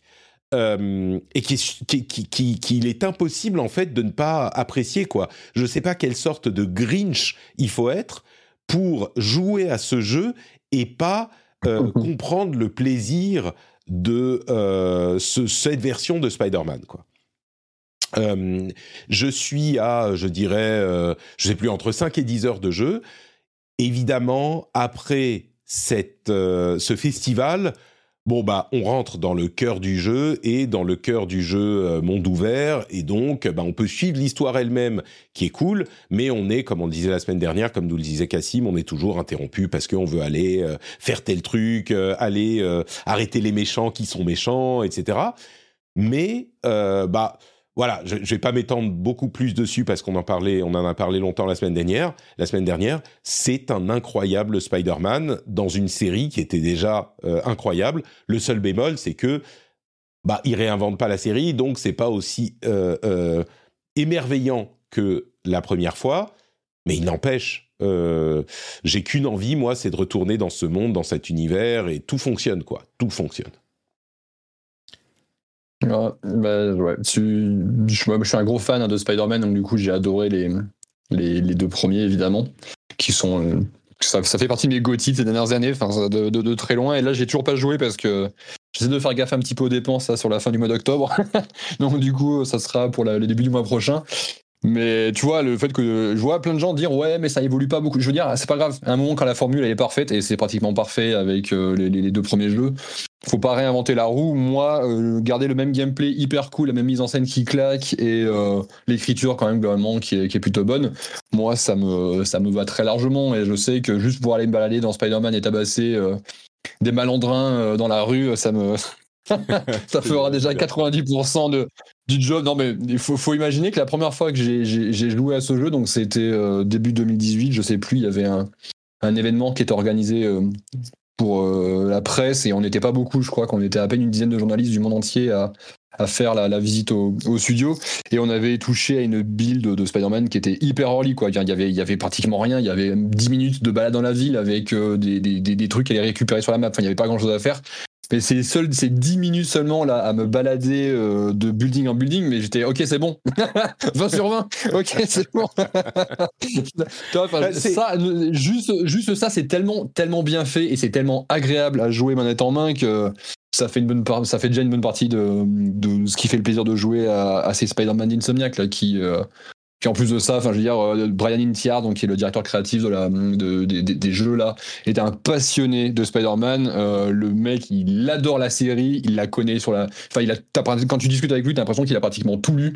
Enfin c'est vraiment un énorme nerd de, de, de Spider-Man et ça se sent quand tu joues au jeu que, c'est un jeu qui est fait par des gens qui sont vraiment passionnés par le au-delà du enfin au-delà du personnage ouais du, du- du- de tout ce qui est commis de manière générale et ça fait ouais ça fait c'est vraiment c'est vraiment kiffant ils, et en fait ils, ils savaient en bossant sur ces jeux ce qui ferait kiffer les fans de Spider-Man ils ont tellement réussi que Ah, ouais, bah, moi il me faut pas beaucoup plus hein. pas- quand c'est tellement bien fait après le reste hein. On, on est d'accord, c'est difficile de pas apprécier, surtout, enfin, si on est fan de Spider-Man. D'ailleurs, Sony, euh, j'imagine, compte Mm. beaucoup sur ce euh, ce jeu pour euh, vendre des, des millions de consoles. D'ailleurs, ça se passe pas mal. C'est, si je ne me trompe pas, le plus gros lancement pour un jeu PlayStation Studio de l'histoire. Ils en ont vendu euh, 2,5 millions en 24 Mm. heures. Ça va. ouais Euh, et je pense qu'ils Ah vont vendre beaucoup de ouais. consoles à, quand même. Hein. Euh, c'est des chiffres, 2,5 millions en 24 heures. C'est dans l'ordre d'idée des chiffres de ce que faisait Blizzard avec les extensions de World of Warcraft à l'époque où euh, ils s'en vendaient euh, des, des millions en, en- immédiatement avec les précommandes et tout. Donc euh, c'est vraiment gros pour un, un truc qui est sur une plateforme. C'est vraiment euh, impressionnant. Euh, enfin, c'est impressionnant tout court, mais encore plus. Sur la question de la Switch, je dirais que oui, sur Spider-Man, ça fonctionne. Je comprends l'idée que bon bah c'est toujours la même chose. Parfois, moi, une suite où c'est juste plus de la même chose, ça peut me décevoir. Là, je suis client, donc euh, ça me va. Euh, Il y a des suites aussi qui vraiment euh, réinventent une formule et c'est cool aussi. Mais oui, parfois, euh, t'as juste un, un truc qui euh, est incrémental sur une formule qui fonctionne et ça Mhm. peut tout à fait fonctionner. Ça peut faire la blague. Et là, je dirais, ça fait plus que la blague parce que Ragnarok, on en parlait la semaine dernière encore. God of War Ragnarok, moi, il m'a pas accroché vraiment autant. Je l'ai bien aimé, mais il m'a pas accroché autant que le premier. Il y a, la magie s'est pas créée. Là, oui. Là, tu prends un plaisir, tu prends un pied, mais fou, quoi. C'est vraiment euh, hyper agréable du début à la fin. Et l'autre jeu auquel j'ai joué, c'est évidemment euh, Mario Bros Wonder. Euh, Super Mario, le, nom officiel, c'est Super Mario Bros Éléphant, c'est ça. Euh, et je dois dire que, alors je suis évidemment séduit. Hein, c'est difficile de pas tomber sous le charme de ce Mario. je vais juste insister un tout petit peu sur un point qu'on évoquait avec Antistar dans l'épisode de la semaine dernière, c'est que euh, bah, c'est un Mario. C'est un Mario 2D et le principe du jeu, c'est qu'on va euh, courir, sauter sur des ennemis et avoir les transformations, mais autant il y a plein de choses qui sont euh, émerveillantes, comme le veut, veut, le dire Nintendo dans le jeu, et c'est vrai, c'est pas de, la publicité mensongère. Euh, autant, bah, le principe de base du jeu, ça reste du Mario 2D. Donc, si c'est pas votre truc, c'est pas ce jeu qui va tout à coup vous faire aimer ça. Euh, maintenant, ceci dit, ce petit disclaimer euh, dit, eh ben c'est un super Mario 2D et la mécanique des fleurs prodiges qui euh, tout à coup transforment le niveau et euh, laissent place à la créativité des designers dans tout ce qu'ils ont de plus loufoque, eh ben ça fonctionne quoi. Parce que l'envie qu'on a enfin c'est même pas une envie, c'est un plaisir. Quand on lance un niveau, il nous montre un petit peu un principe de gameplay qui est nouveau souvent, euh, et, on commence à, par anticipation, prendre plaisir à la, la, nouveauté que va nous proposer la fleur prodige qui est dans ce niveau-là. On se dit ah qu'est-ce qu'ils vont nous proposer ce coup-ci quoi? Et donc chaque niveau est euh, une, une euh, occasion d'être émerveillé et, et d'être et donc cet aspect fonctionne complètement. Le, le plaisir de euh, ce qui va se passer avec la fleur prodige, on sait jamais ce qu'on va avoir, ce qui va sur quoi on va tomber et euh, c'est hyper, hyper fun euh, pour cette mécanique, quoi. Ça fonctionne complètement. Euh, en tout cas, de là où j'en suis, j'ai fait là aussi deux, trois mondes et, je suis, je suis, j'ai hâte de continuer à y jouer. Je pense pas qu'il détrône Super Mario 3D World pour moi, qui est l'un des meilleurs, avec Odyssey bien sûr, mais 3D World qui reste l'un des meilleurs Mario jamais créés. Mais bon, celui-là, il est, il est quand même très très bon. Et voilà pour. Au moins pour l'éléphant. On a Mario éléphant, oui. Euh, j'avoue que la transformation éléphant est pas aussi, euh, elle prend pas autant de place qu'on le pensait dans la communication parce que c'est très visuel. Ils en ont fait beaucoup avec l'éléphant. En fait, c'est pas hmm. si si important que ça dans le jeu, quoi. C'est une des nombreuses transformations qu'on a. Ouais. mais je pense que c'est comme à chaque fois, c'est qu'il y a plusieurs transformations et plutôt que de les, les révéler toutes parce qu'ils veulent garder toujours un événement de surprise hein, dans les Mario. Moi, je me rappelle les NDA qu'on recevait euh, sur leur jeu avec tout ce qu'il fallait pas montrer. Euh, ils ont cette volonté de garder euh, des genres de petites surprises comme ça et donc du coup, ils vont axer la com sur une transformation, pas parce que genre c'est la meilleure ou la plus importante ou quoi, juste parce que bon voilà, elle est, cool. Et comme ça, on, la met elle en avant et on évite de montrer trop, trop les autres. Ça laisse la surprise un petit peu aux gens. Et honnêtement, c'est une façon de faire moi qui me, qui me déplaît pas. Oui, tout à fait, et, c'est le cas pour les transformations. Enfin, je pense qu'ils en ont montré pas mal quand même hein, de, du jeu. Ah, je me suis pas trop spoilé, donc du coup, j'ai pas trop. Ah oui, regarde pas.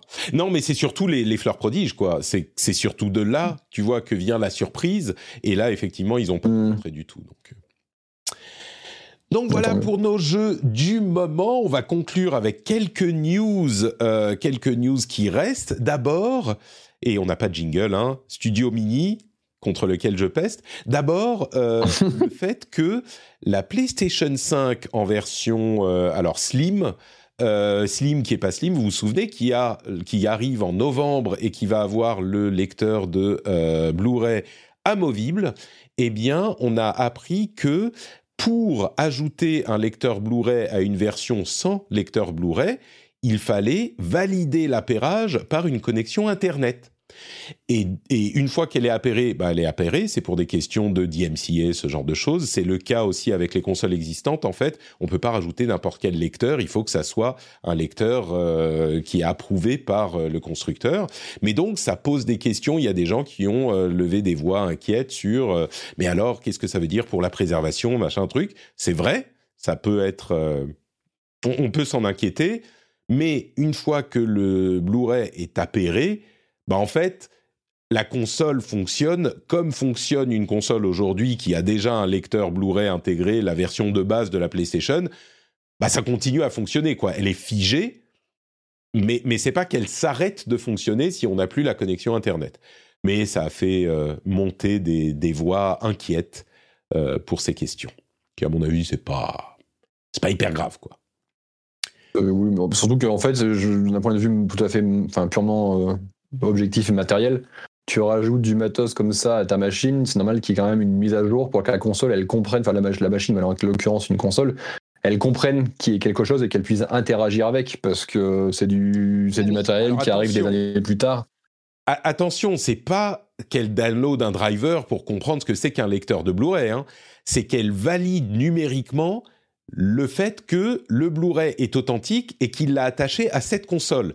C'est vraiment une question de protection euh, de, de, de droit Ok. d'IP, de DMCA. Tu vois, c'est pas juste euh, je rajoute un lecteur, donc la console doit savoir comment l'utiliser, mais je pourrais le faire avec n'importe quel lecteur. C'est un serveur d'authentification qui valide ce lecteur pour ta Hmm. console si tu ne, tu ne communiques pas avec Internet, le lecteur, il a beau super bien fonctionner. Par exemple, tu as déjà aj- ajouté un lecteur. Si tu l'enlèves et que tu en mets un autre, bah faut te reconnecter à Internet pour que les serveurs le valident. Ouais, Donc c'est pas ouais, ça ressemble à de la lutte, de la lutte anti, de la lutte, de la lutte anti-piratage, quoi. exactement. Ce qui, ce qui, bon, c'est pas étonnant. Je veux dire, les constructeurs, c'est quelque chose auquel ils font attention et Sony est assez réputé en, en la matière. Ils ont inventé tout un tas de, de normes diverses et variées. euh.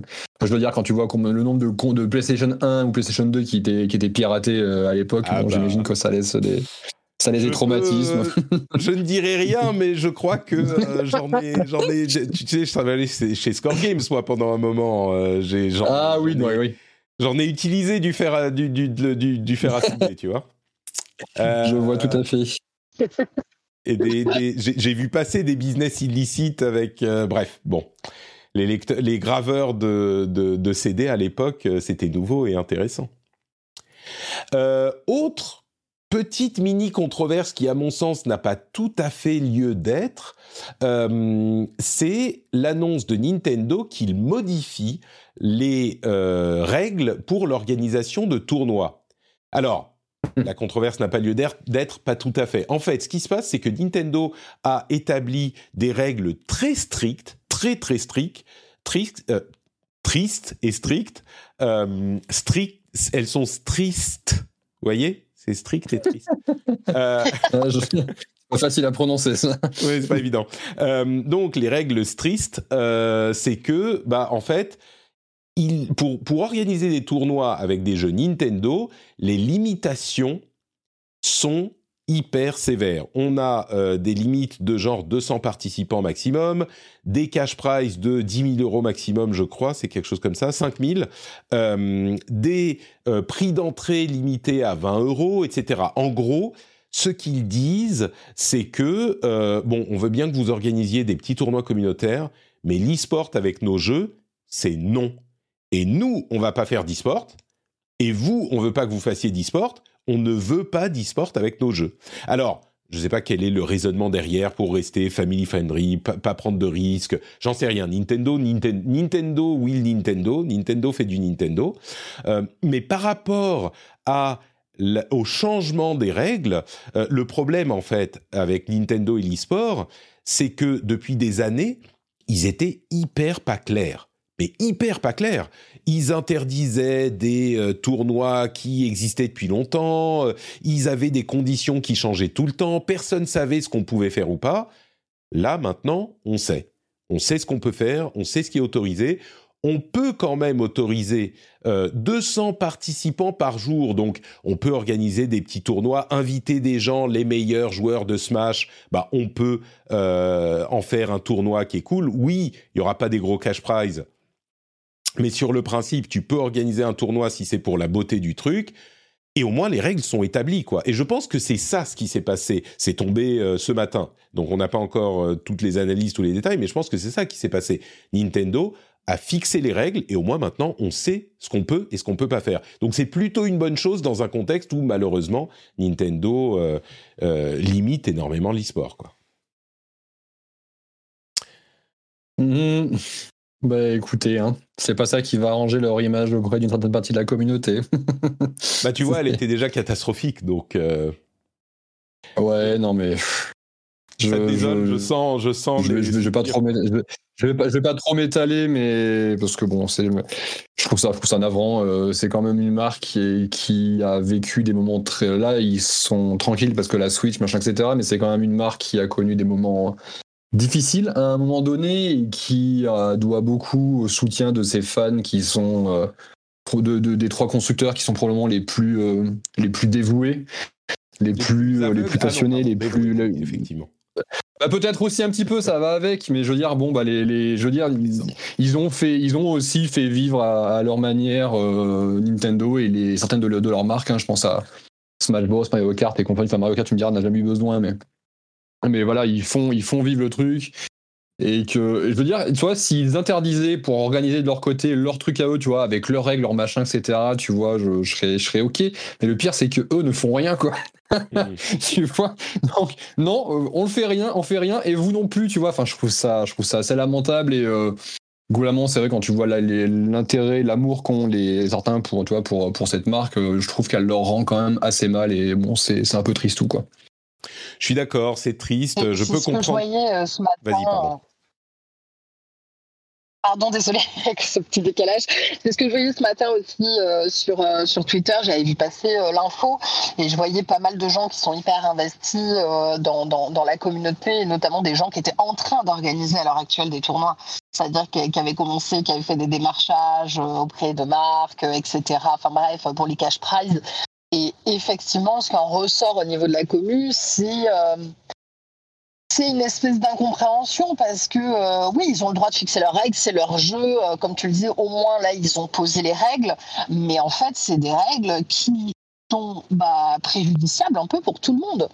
Euh, c'est difficile, je pense, pour les joueurs, même bah, pour, pour, pour, pour, les studios, pour tout ça, de comprendre comment on peut saboter quelque chose qui vient, comme tu le disais, de la communauté qui est hyper engagée, euh, qui crée du contenu, qui crée de l'engouement, des tournois qui, en plus, euh, par leur rayonnement, peuvent permettre à de nouvelles personnes aussi euh, de, de s'intéresser à ça.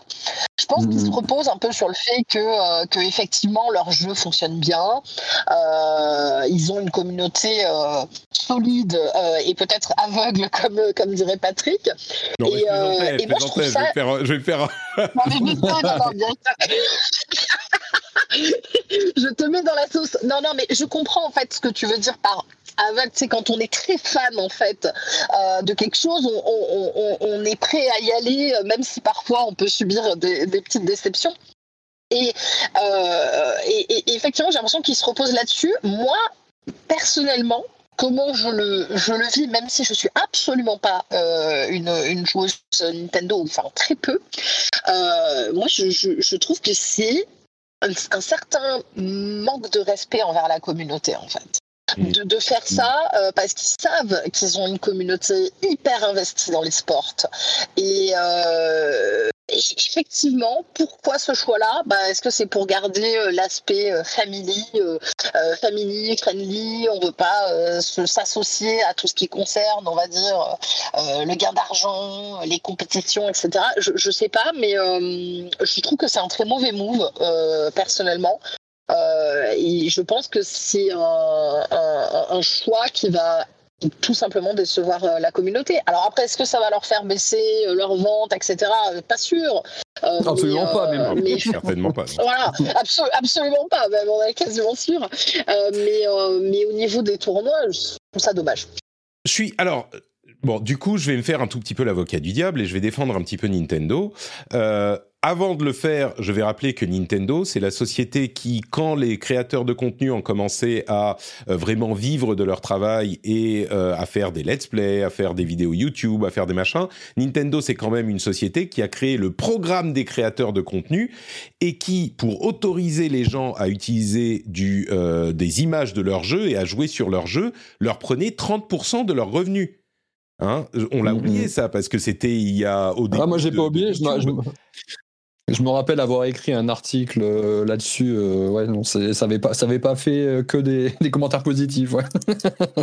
Voilà, non mais je veux dire sur le principe, c'est quand même une société qui projette- protège ses intérêts d'une manière, comment dire, au niveau business, c'est pas les Carnassière. Nintendo et c'est et voilà, ils sont carnassiers exactement, c'est pire que, que c'est comme Apple quoi.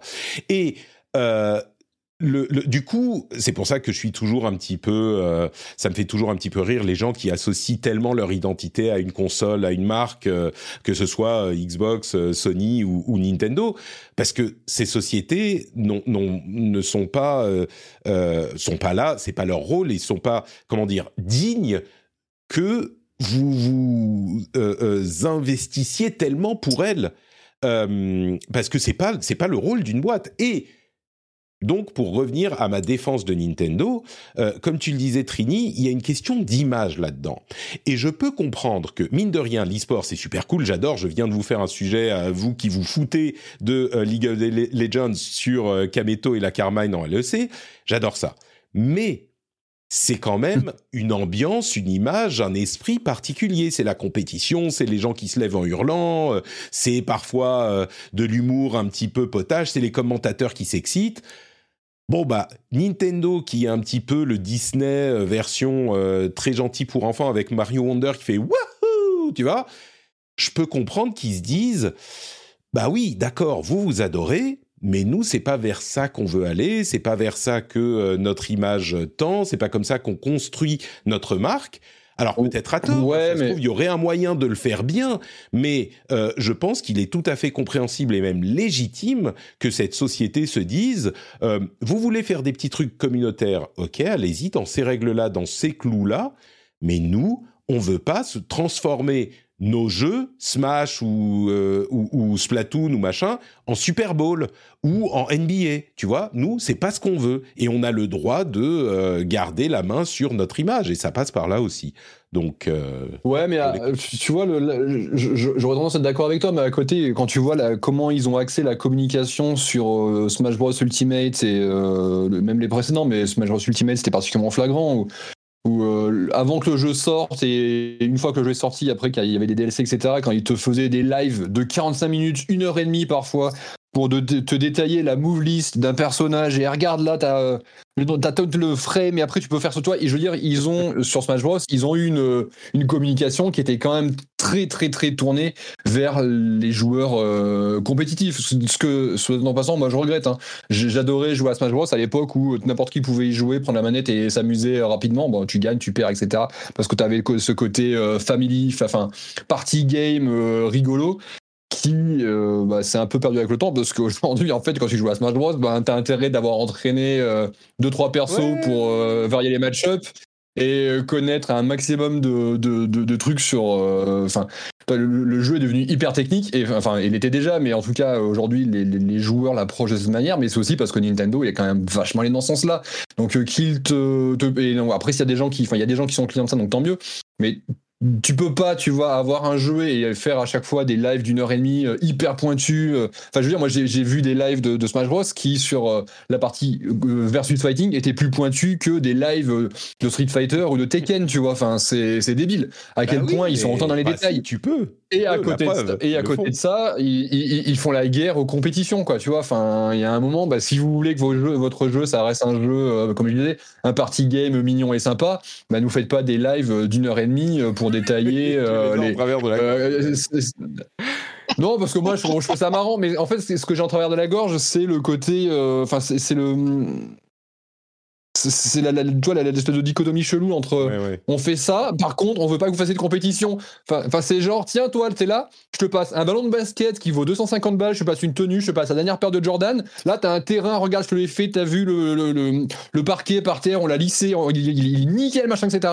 Par contre, euh, bah, arrête de, t'as pas le droit de jouer là-dedans, euh, va là-bas sur le terrain euh, claqué à côté, tu vois. Enfin, c'est. Ça me fait un peu penser, ça me fait un peu penser à ça, quoi. Peut-être euh, que, tu vois, Malo nous rappelle dans la chatroom qu'il y a euh, une vraie euh, scène e-sport pour Splatoon. Donc Oui. peut-être qu'ils sont en train de préparer un truc pour l'année prochaine pour leur jeu avec une vraie scène e-sport pour les autres jeux aussi. Peut-être qu'on sera agréablement surpris, c'est possible. Espérons. Après, euh, juste pour terminer sur la partie e-sport, je sais que de manière générale, pour euh, plein de marques, euh, c'est pas juste Nintendo, c'est quelque chose qui est pas facile à gérer pour tout un tas de différentes raisons. Et j'ai travaillé du coup pour euh, pour Bungie, Bungie qui sur la scène e-sport à un moment a pesé, hein, parce que on n'en parle plus trop aujourd'hui, mais il y a une époque où à l'O2 et à l'O3, les compétitions elles étaient diffusées sur ESPN, hein. donc euh, c'était quand même euh, énormissime.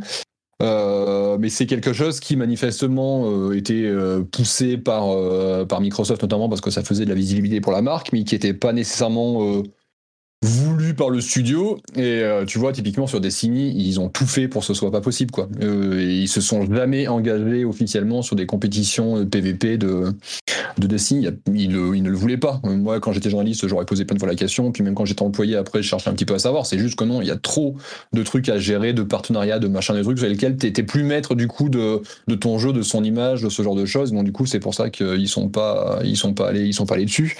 C'était la même chose pour Nintendo, qui effectivement est assez Je a de fric à partir du moment où il s'agit de son image. C'est peut-être ça. Mais c'est vrai que du coup, bon, ça donne quand même. Enfin, sur un jeu comme Smash Bros, moi, je trouve ça quand même bizarre. Quoi.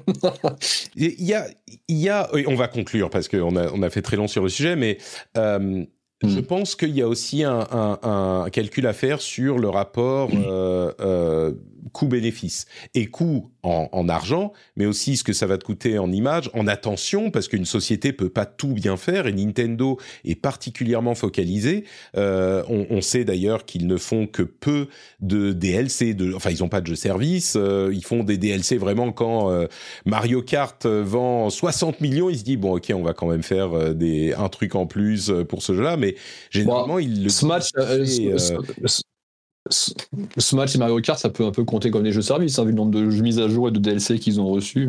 Oui, mais tu vois, même Smash, ils ont, ils ont, ils l'ont alimenté pendant deux ans et puis c'était fini. Tu vois, ils, se, ils disent, ils, ils communiquent d'ailleurs là-dessus assez, euh, de manière assez intéressante. Ils disent, mais si vous voulez que nos Mm. développeurs fassent des jeux, si on veut que nos développeurs fassent des jeux intéressants, on peut pas les laisser ad vitam sur le même jeu, quoi. On, on les, on les fait, on leur fait développer un truc, peut-être un DLC, euh, mais au bout d'un an, deux ans, bah c'est terminé, on passe à autre chose. Le jeu, on le plie et euh, bah, on pourrait Mm. dire par exemple que Splatoon, bon bah il y a eu le 1, le 2, c'était le 1, le 3, c'est un petit peu la suite du, du 2. Oui, c'est un petit peu une forme de jeu service, mais d'une manière générale, euh, ils sont focalisés et donc je peux comprendre que effectivement euh, gérer une scène e-sport, ça prend du temps, de, le- de la, pré- enfin de l'occupation, de l'attention. Peut-être que ça joue aussi euh, dans leur euh, dans leurs décisions quoi. On, on dit ça l'année prochaine, ils vont nous sortir la euh, Nintendo eSports League avec tous leurs jeux et bon bah tout le monde sera. Peut-être. Peut-être, j'y crois pas trop. Euh, quelques petites news pour conclure. Il y a un nouveau personnage dans Titanfall, enfin pardon, dans Apex Legends, qui dans, dans, le- dans son trailer, on, on a euh, le lien le plus fort, je crois, qu'on a vu avec Titanfall. Euh, ça, ça, fait, ça fait vraiment plaisir et ça peut laisser penser que peut-être il y aurait des trucs qui se passent avec Titanfall à terme euh, dans l'univers euh, de... Parce que Apex est dans l'univers de Titanfall. Euh, bon, je voulais le mentionner parce que moi j'aime bien Titanfall. Ouais, je suis avec toi là-dessus. Squadron. Alors là aussi, le truc que j'aurais jamais imaginé dire. euh, vous savez ce que c'est Squadron 42, évidemment. ouais, ouais, ouais. Alors Squadron 42, c'est euh, le jeu solo de Star Citizen de Robert Space Industries. Et euh, comme Star Citizen lui-même c'est un petit peu une sorte de euh, comment dire de, de serpent de mer euh, dont on pense qu'on ne le verra jamais qui est en développement depuis euh, des années. Et ben là ils viennent d'annoncer que le jeu est feature complete et que maintenant il passe en phase de polish. Donc le jeu est complet dans son fonctionnement et maintenant ils vont peaufiner. Et il y a une vidéo et c'est là que je dis, j'aurais jamais pensé. Il y a une vidéo de présentation de 20 minutes que j'ai vue et dont je me suis dit, ah ouais, mais en fait, euh, why not? Ça pourrait ça pourrait, il y aurait moyen. Et j'ai ri gentiment de euh, Star Citizen au cours des années, hein, comme beaucoup d'entre nous. Mais là, il faut avouer que au niveau, alors, le jeu en lui-même, euh, c'est un jeu dans l'espace, un jeu d'exploration spatiale qui limite fait un petit peu de mal encore à Starfield, qui le pauvre n'en avait pas besoin. Mais là, c'est une promesse, hein, Mhm. des gens qui promettent beaucoup. Euh, mais il y a plein de scènes cinématiques avec des acteurs, genre plein d'acteurs euh, qu'on a vus dans des seconds rôles, qu'on connaît, qu'on a vus partout, et c'est assez bien animé, assez bien joué, etc. Il y a, euh, il y a quelque chose, quoi. Il y a quelque chose, et j'aurais jamais pensé dire ça de- d'un jeu Star Citizen. Euh, quoi d'autre? Final Fantasy XIV a fait sa, son fan festival ce week-end euh, et ils ont annoncé un nouveau job, des nouveaux trucs. Bref, c'est Final Fantasy XIV et Valve a sorti la version 2.0 de Steam VR dans l'indifférence la plus totale. Je sais pas si c'est cool qu'il y ait encore des trucs qui arrivent en VR, euh, en réalité virtuelle, du côté de, de Valve. Ou si c'est triste que personne n'en ait parlé, je suis pas, je suis pas sûr de savoir ce que j'en pense en fait. Euh, voilà pour ça. Et puis une dernière chose, euh, je mettrai, alors je mettrai plein de ces news dans la newsletter. Si ça vous intéresse, pour s'abonner à la newsletter, c'est dans les notes de l'émission. Mais en particulier une vidéo de Daryl, Daryl Talks Games, où il parle des reviews de jeux. Et il prend l'angle psychologique, les mécanismes psychologiques qui ont rapport aux tests de jeux et le rapport qu'on a avec les jeux par rapport à ces reviews, le, ra- le rapport qu'on a avec les reviews, les reviewers, ce que ça nous euh, dit, ce que ça nous fait de voir des reviews, la manière dont on les aborde, c'est hyper intéressant. Je le mettrai dans euh, la newsletter comme je disais. Euh, J'ai trouvé cette vidéo vraiment super bien faite. J'aime beaucoup Daryl d'ailleurs, il fait des choses très très bien. Et puis, je crois que ça va être tout. On arrive à la fin de notre formidable épisode du rendez-vous jeu, un petit peu émaillé de soucis techniques. J'espère que ça n'aura pas trop affecté votre euh, enjoyment euh, de, de l'émission. Mais merci beaucoup du fond du cœur, Trinity et Epion, d'avoir été là. Trinity, du coup, avant de nous quitter, euh, qu'est-ce que tu fais de tes journées? Tu es toujours, euh, tu fais toujours tes IRL sur Twitch. euh, Qu'est-ce que où on te retrouve? Alors, tout à fait, euh, toujours sur Twitch euh, à la chaîne euh, Trinity, euh, toujours en IRL. Aujourd'hui, je suis à Boston et ce week-end, je serai à Salem pour fêter Halloween. Ah, Euh, parfait, voilà, on pas continue. mal. J'admire. Mais attends, en, tant que grande fan d'horreur, j'étais obligée. Et ensuite, après Salem, je vais à Amityville, hein, euh, histoire de bien continuer dans l'histoire d'horreur. histoire de continuer. Et puis ensuite, on va continuer notre trajet jusque dans, dans l'ouest. hein. Donc là, on va traverser tous les États-Unis. On fait un road trip de quasiment 10 000 kilomètres. Euh, à travers les États-Unis euh, et, et toujours dans l'espoir à un moment de pouvoir rejouer en live hein, parce que vraiment euh, mon histoire d'internet ça ne s'arrête jamais. Qu'est-ce qui s'est passé mais, avec, ton, mais voilà quoi. avec ton Starlink du coup? Alors, alors attends que je vous explique. Ah Euh, On va donc repartir sur Fallout, euh, euh, l'histoire. Alors, est-ce que tu connais 20 Elon Musk? C'est ça. Non, non, alors en fait, Starlink, euh, moi j'ai la Starlink, c'est génial pour pouvoir travailler. C'est vraiment un outil hyper indispensable pour moi pour bosser parce que ça me permet vraiment d'avoir de la connexion partout.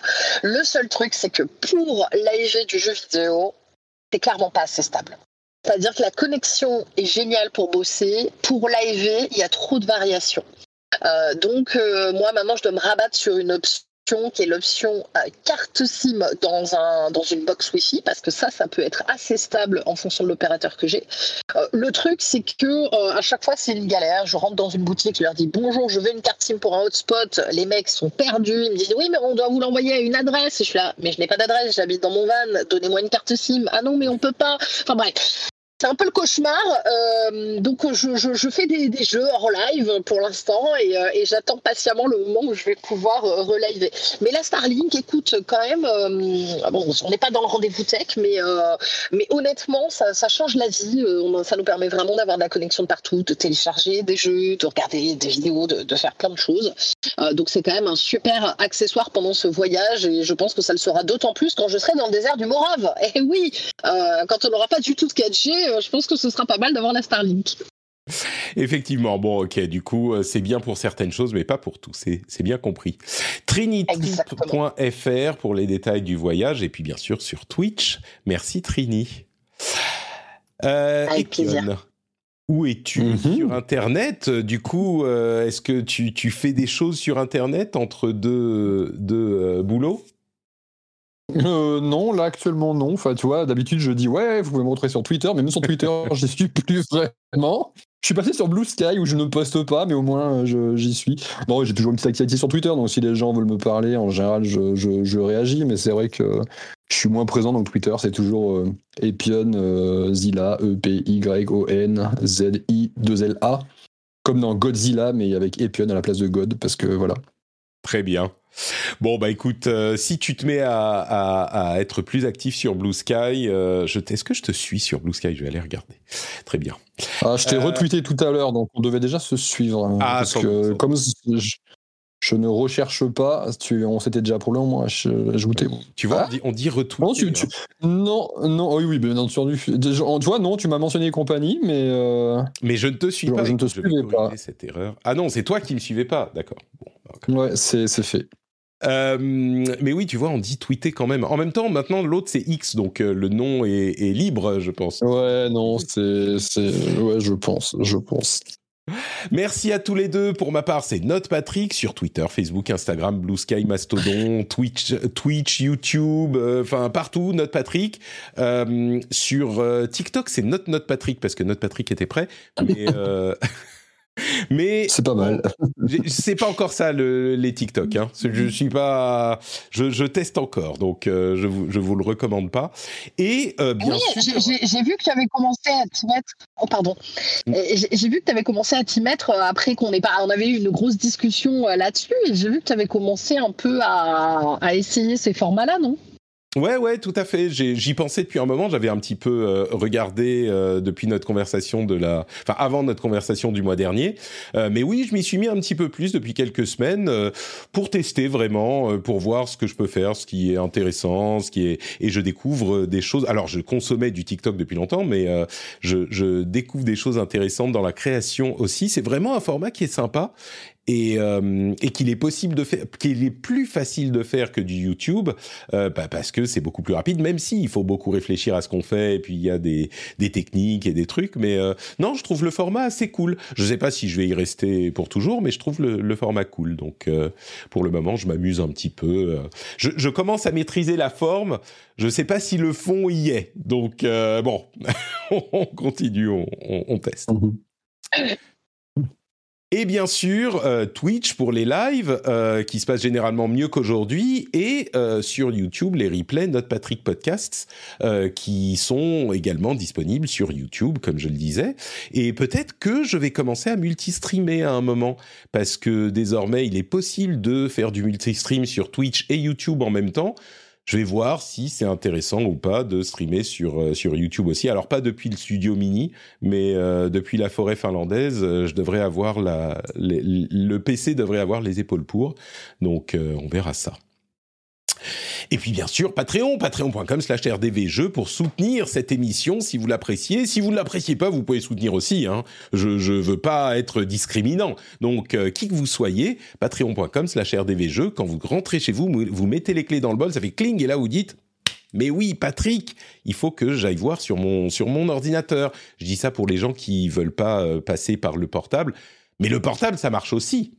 J'étais avec quelqu'un il y a quelques jours qui me disait ah je me suis enfin abonné sur Patreon mais euh, mais c'est vrai que c'est toujours un peu compliqué de euh, faire le la démarche d'aller créer un compte mettre son numéro de carte bleue machin après c'est cool parce qu'il y a plein de gens à soutenir mais c'est un peu compliqué je me demande si je devrais pas faire le système d'abonnement sur Apple parce que ça c'est juste tu regardes ton téléphone plaque tu cliques c'est bon Peut-être, peut-être. J'hésite, je me dis tout le monde Tu- va sur Patreon, mais faudrait que je demande tu aux peux gens. pas avoir les deux. Ah mais si, bien sûr, bien sûr. L'idée serait d'avoir les deux. Moi, je prends tout. Moi, je prends tout l'argent. Euh, je prends Apple, je prends Patreon, je prends Twitch. Bon, Twitch, c'est pas beaucoup, mais, euh, mais oui, moi, je prends tout. Bon, et donc, je prends tout. Si vous voulez me donner de tout, patreon.com slash rdvjeux, ou alors, simplement, vous pouvez m'envoyer des bisous sur les réseaux sociaux. Comme ça, dans, la rue, là, vous dites, euh, hop, j'envoie un bisou à Patrick, il m'arrivera à un moment, et euh, je le reçois avec plaisir. Merci à tous et à toutes de nous avoir écoutés. On se donne rendez-vous dans une semaine pour un nouvel épisode. Ciao, ciao.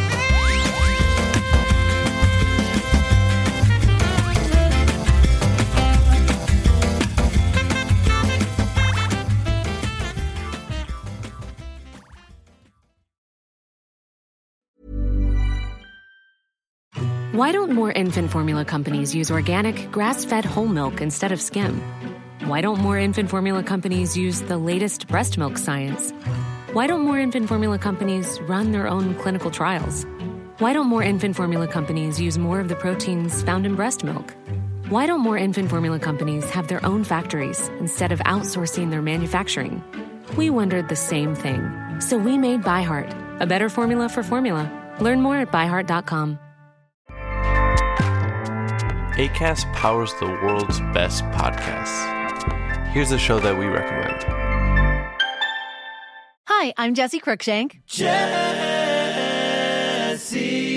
Cruikshank. I host the number one comedy podcast called Phone a Friend. Girl, let's phone a friend. Not only do I break down the biggest stories in pop culture with guests like Dan Levy and members of InSync, I do it with my own personal boy band singing jingles throughout because it's my show. It's your show, girl. New episodes of Phone a Friend Yeah. drop Thursdays wherever you get your podcasts. So work it, girl. Yeah, work it. Okay, that's enough.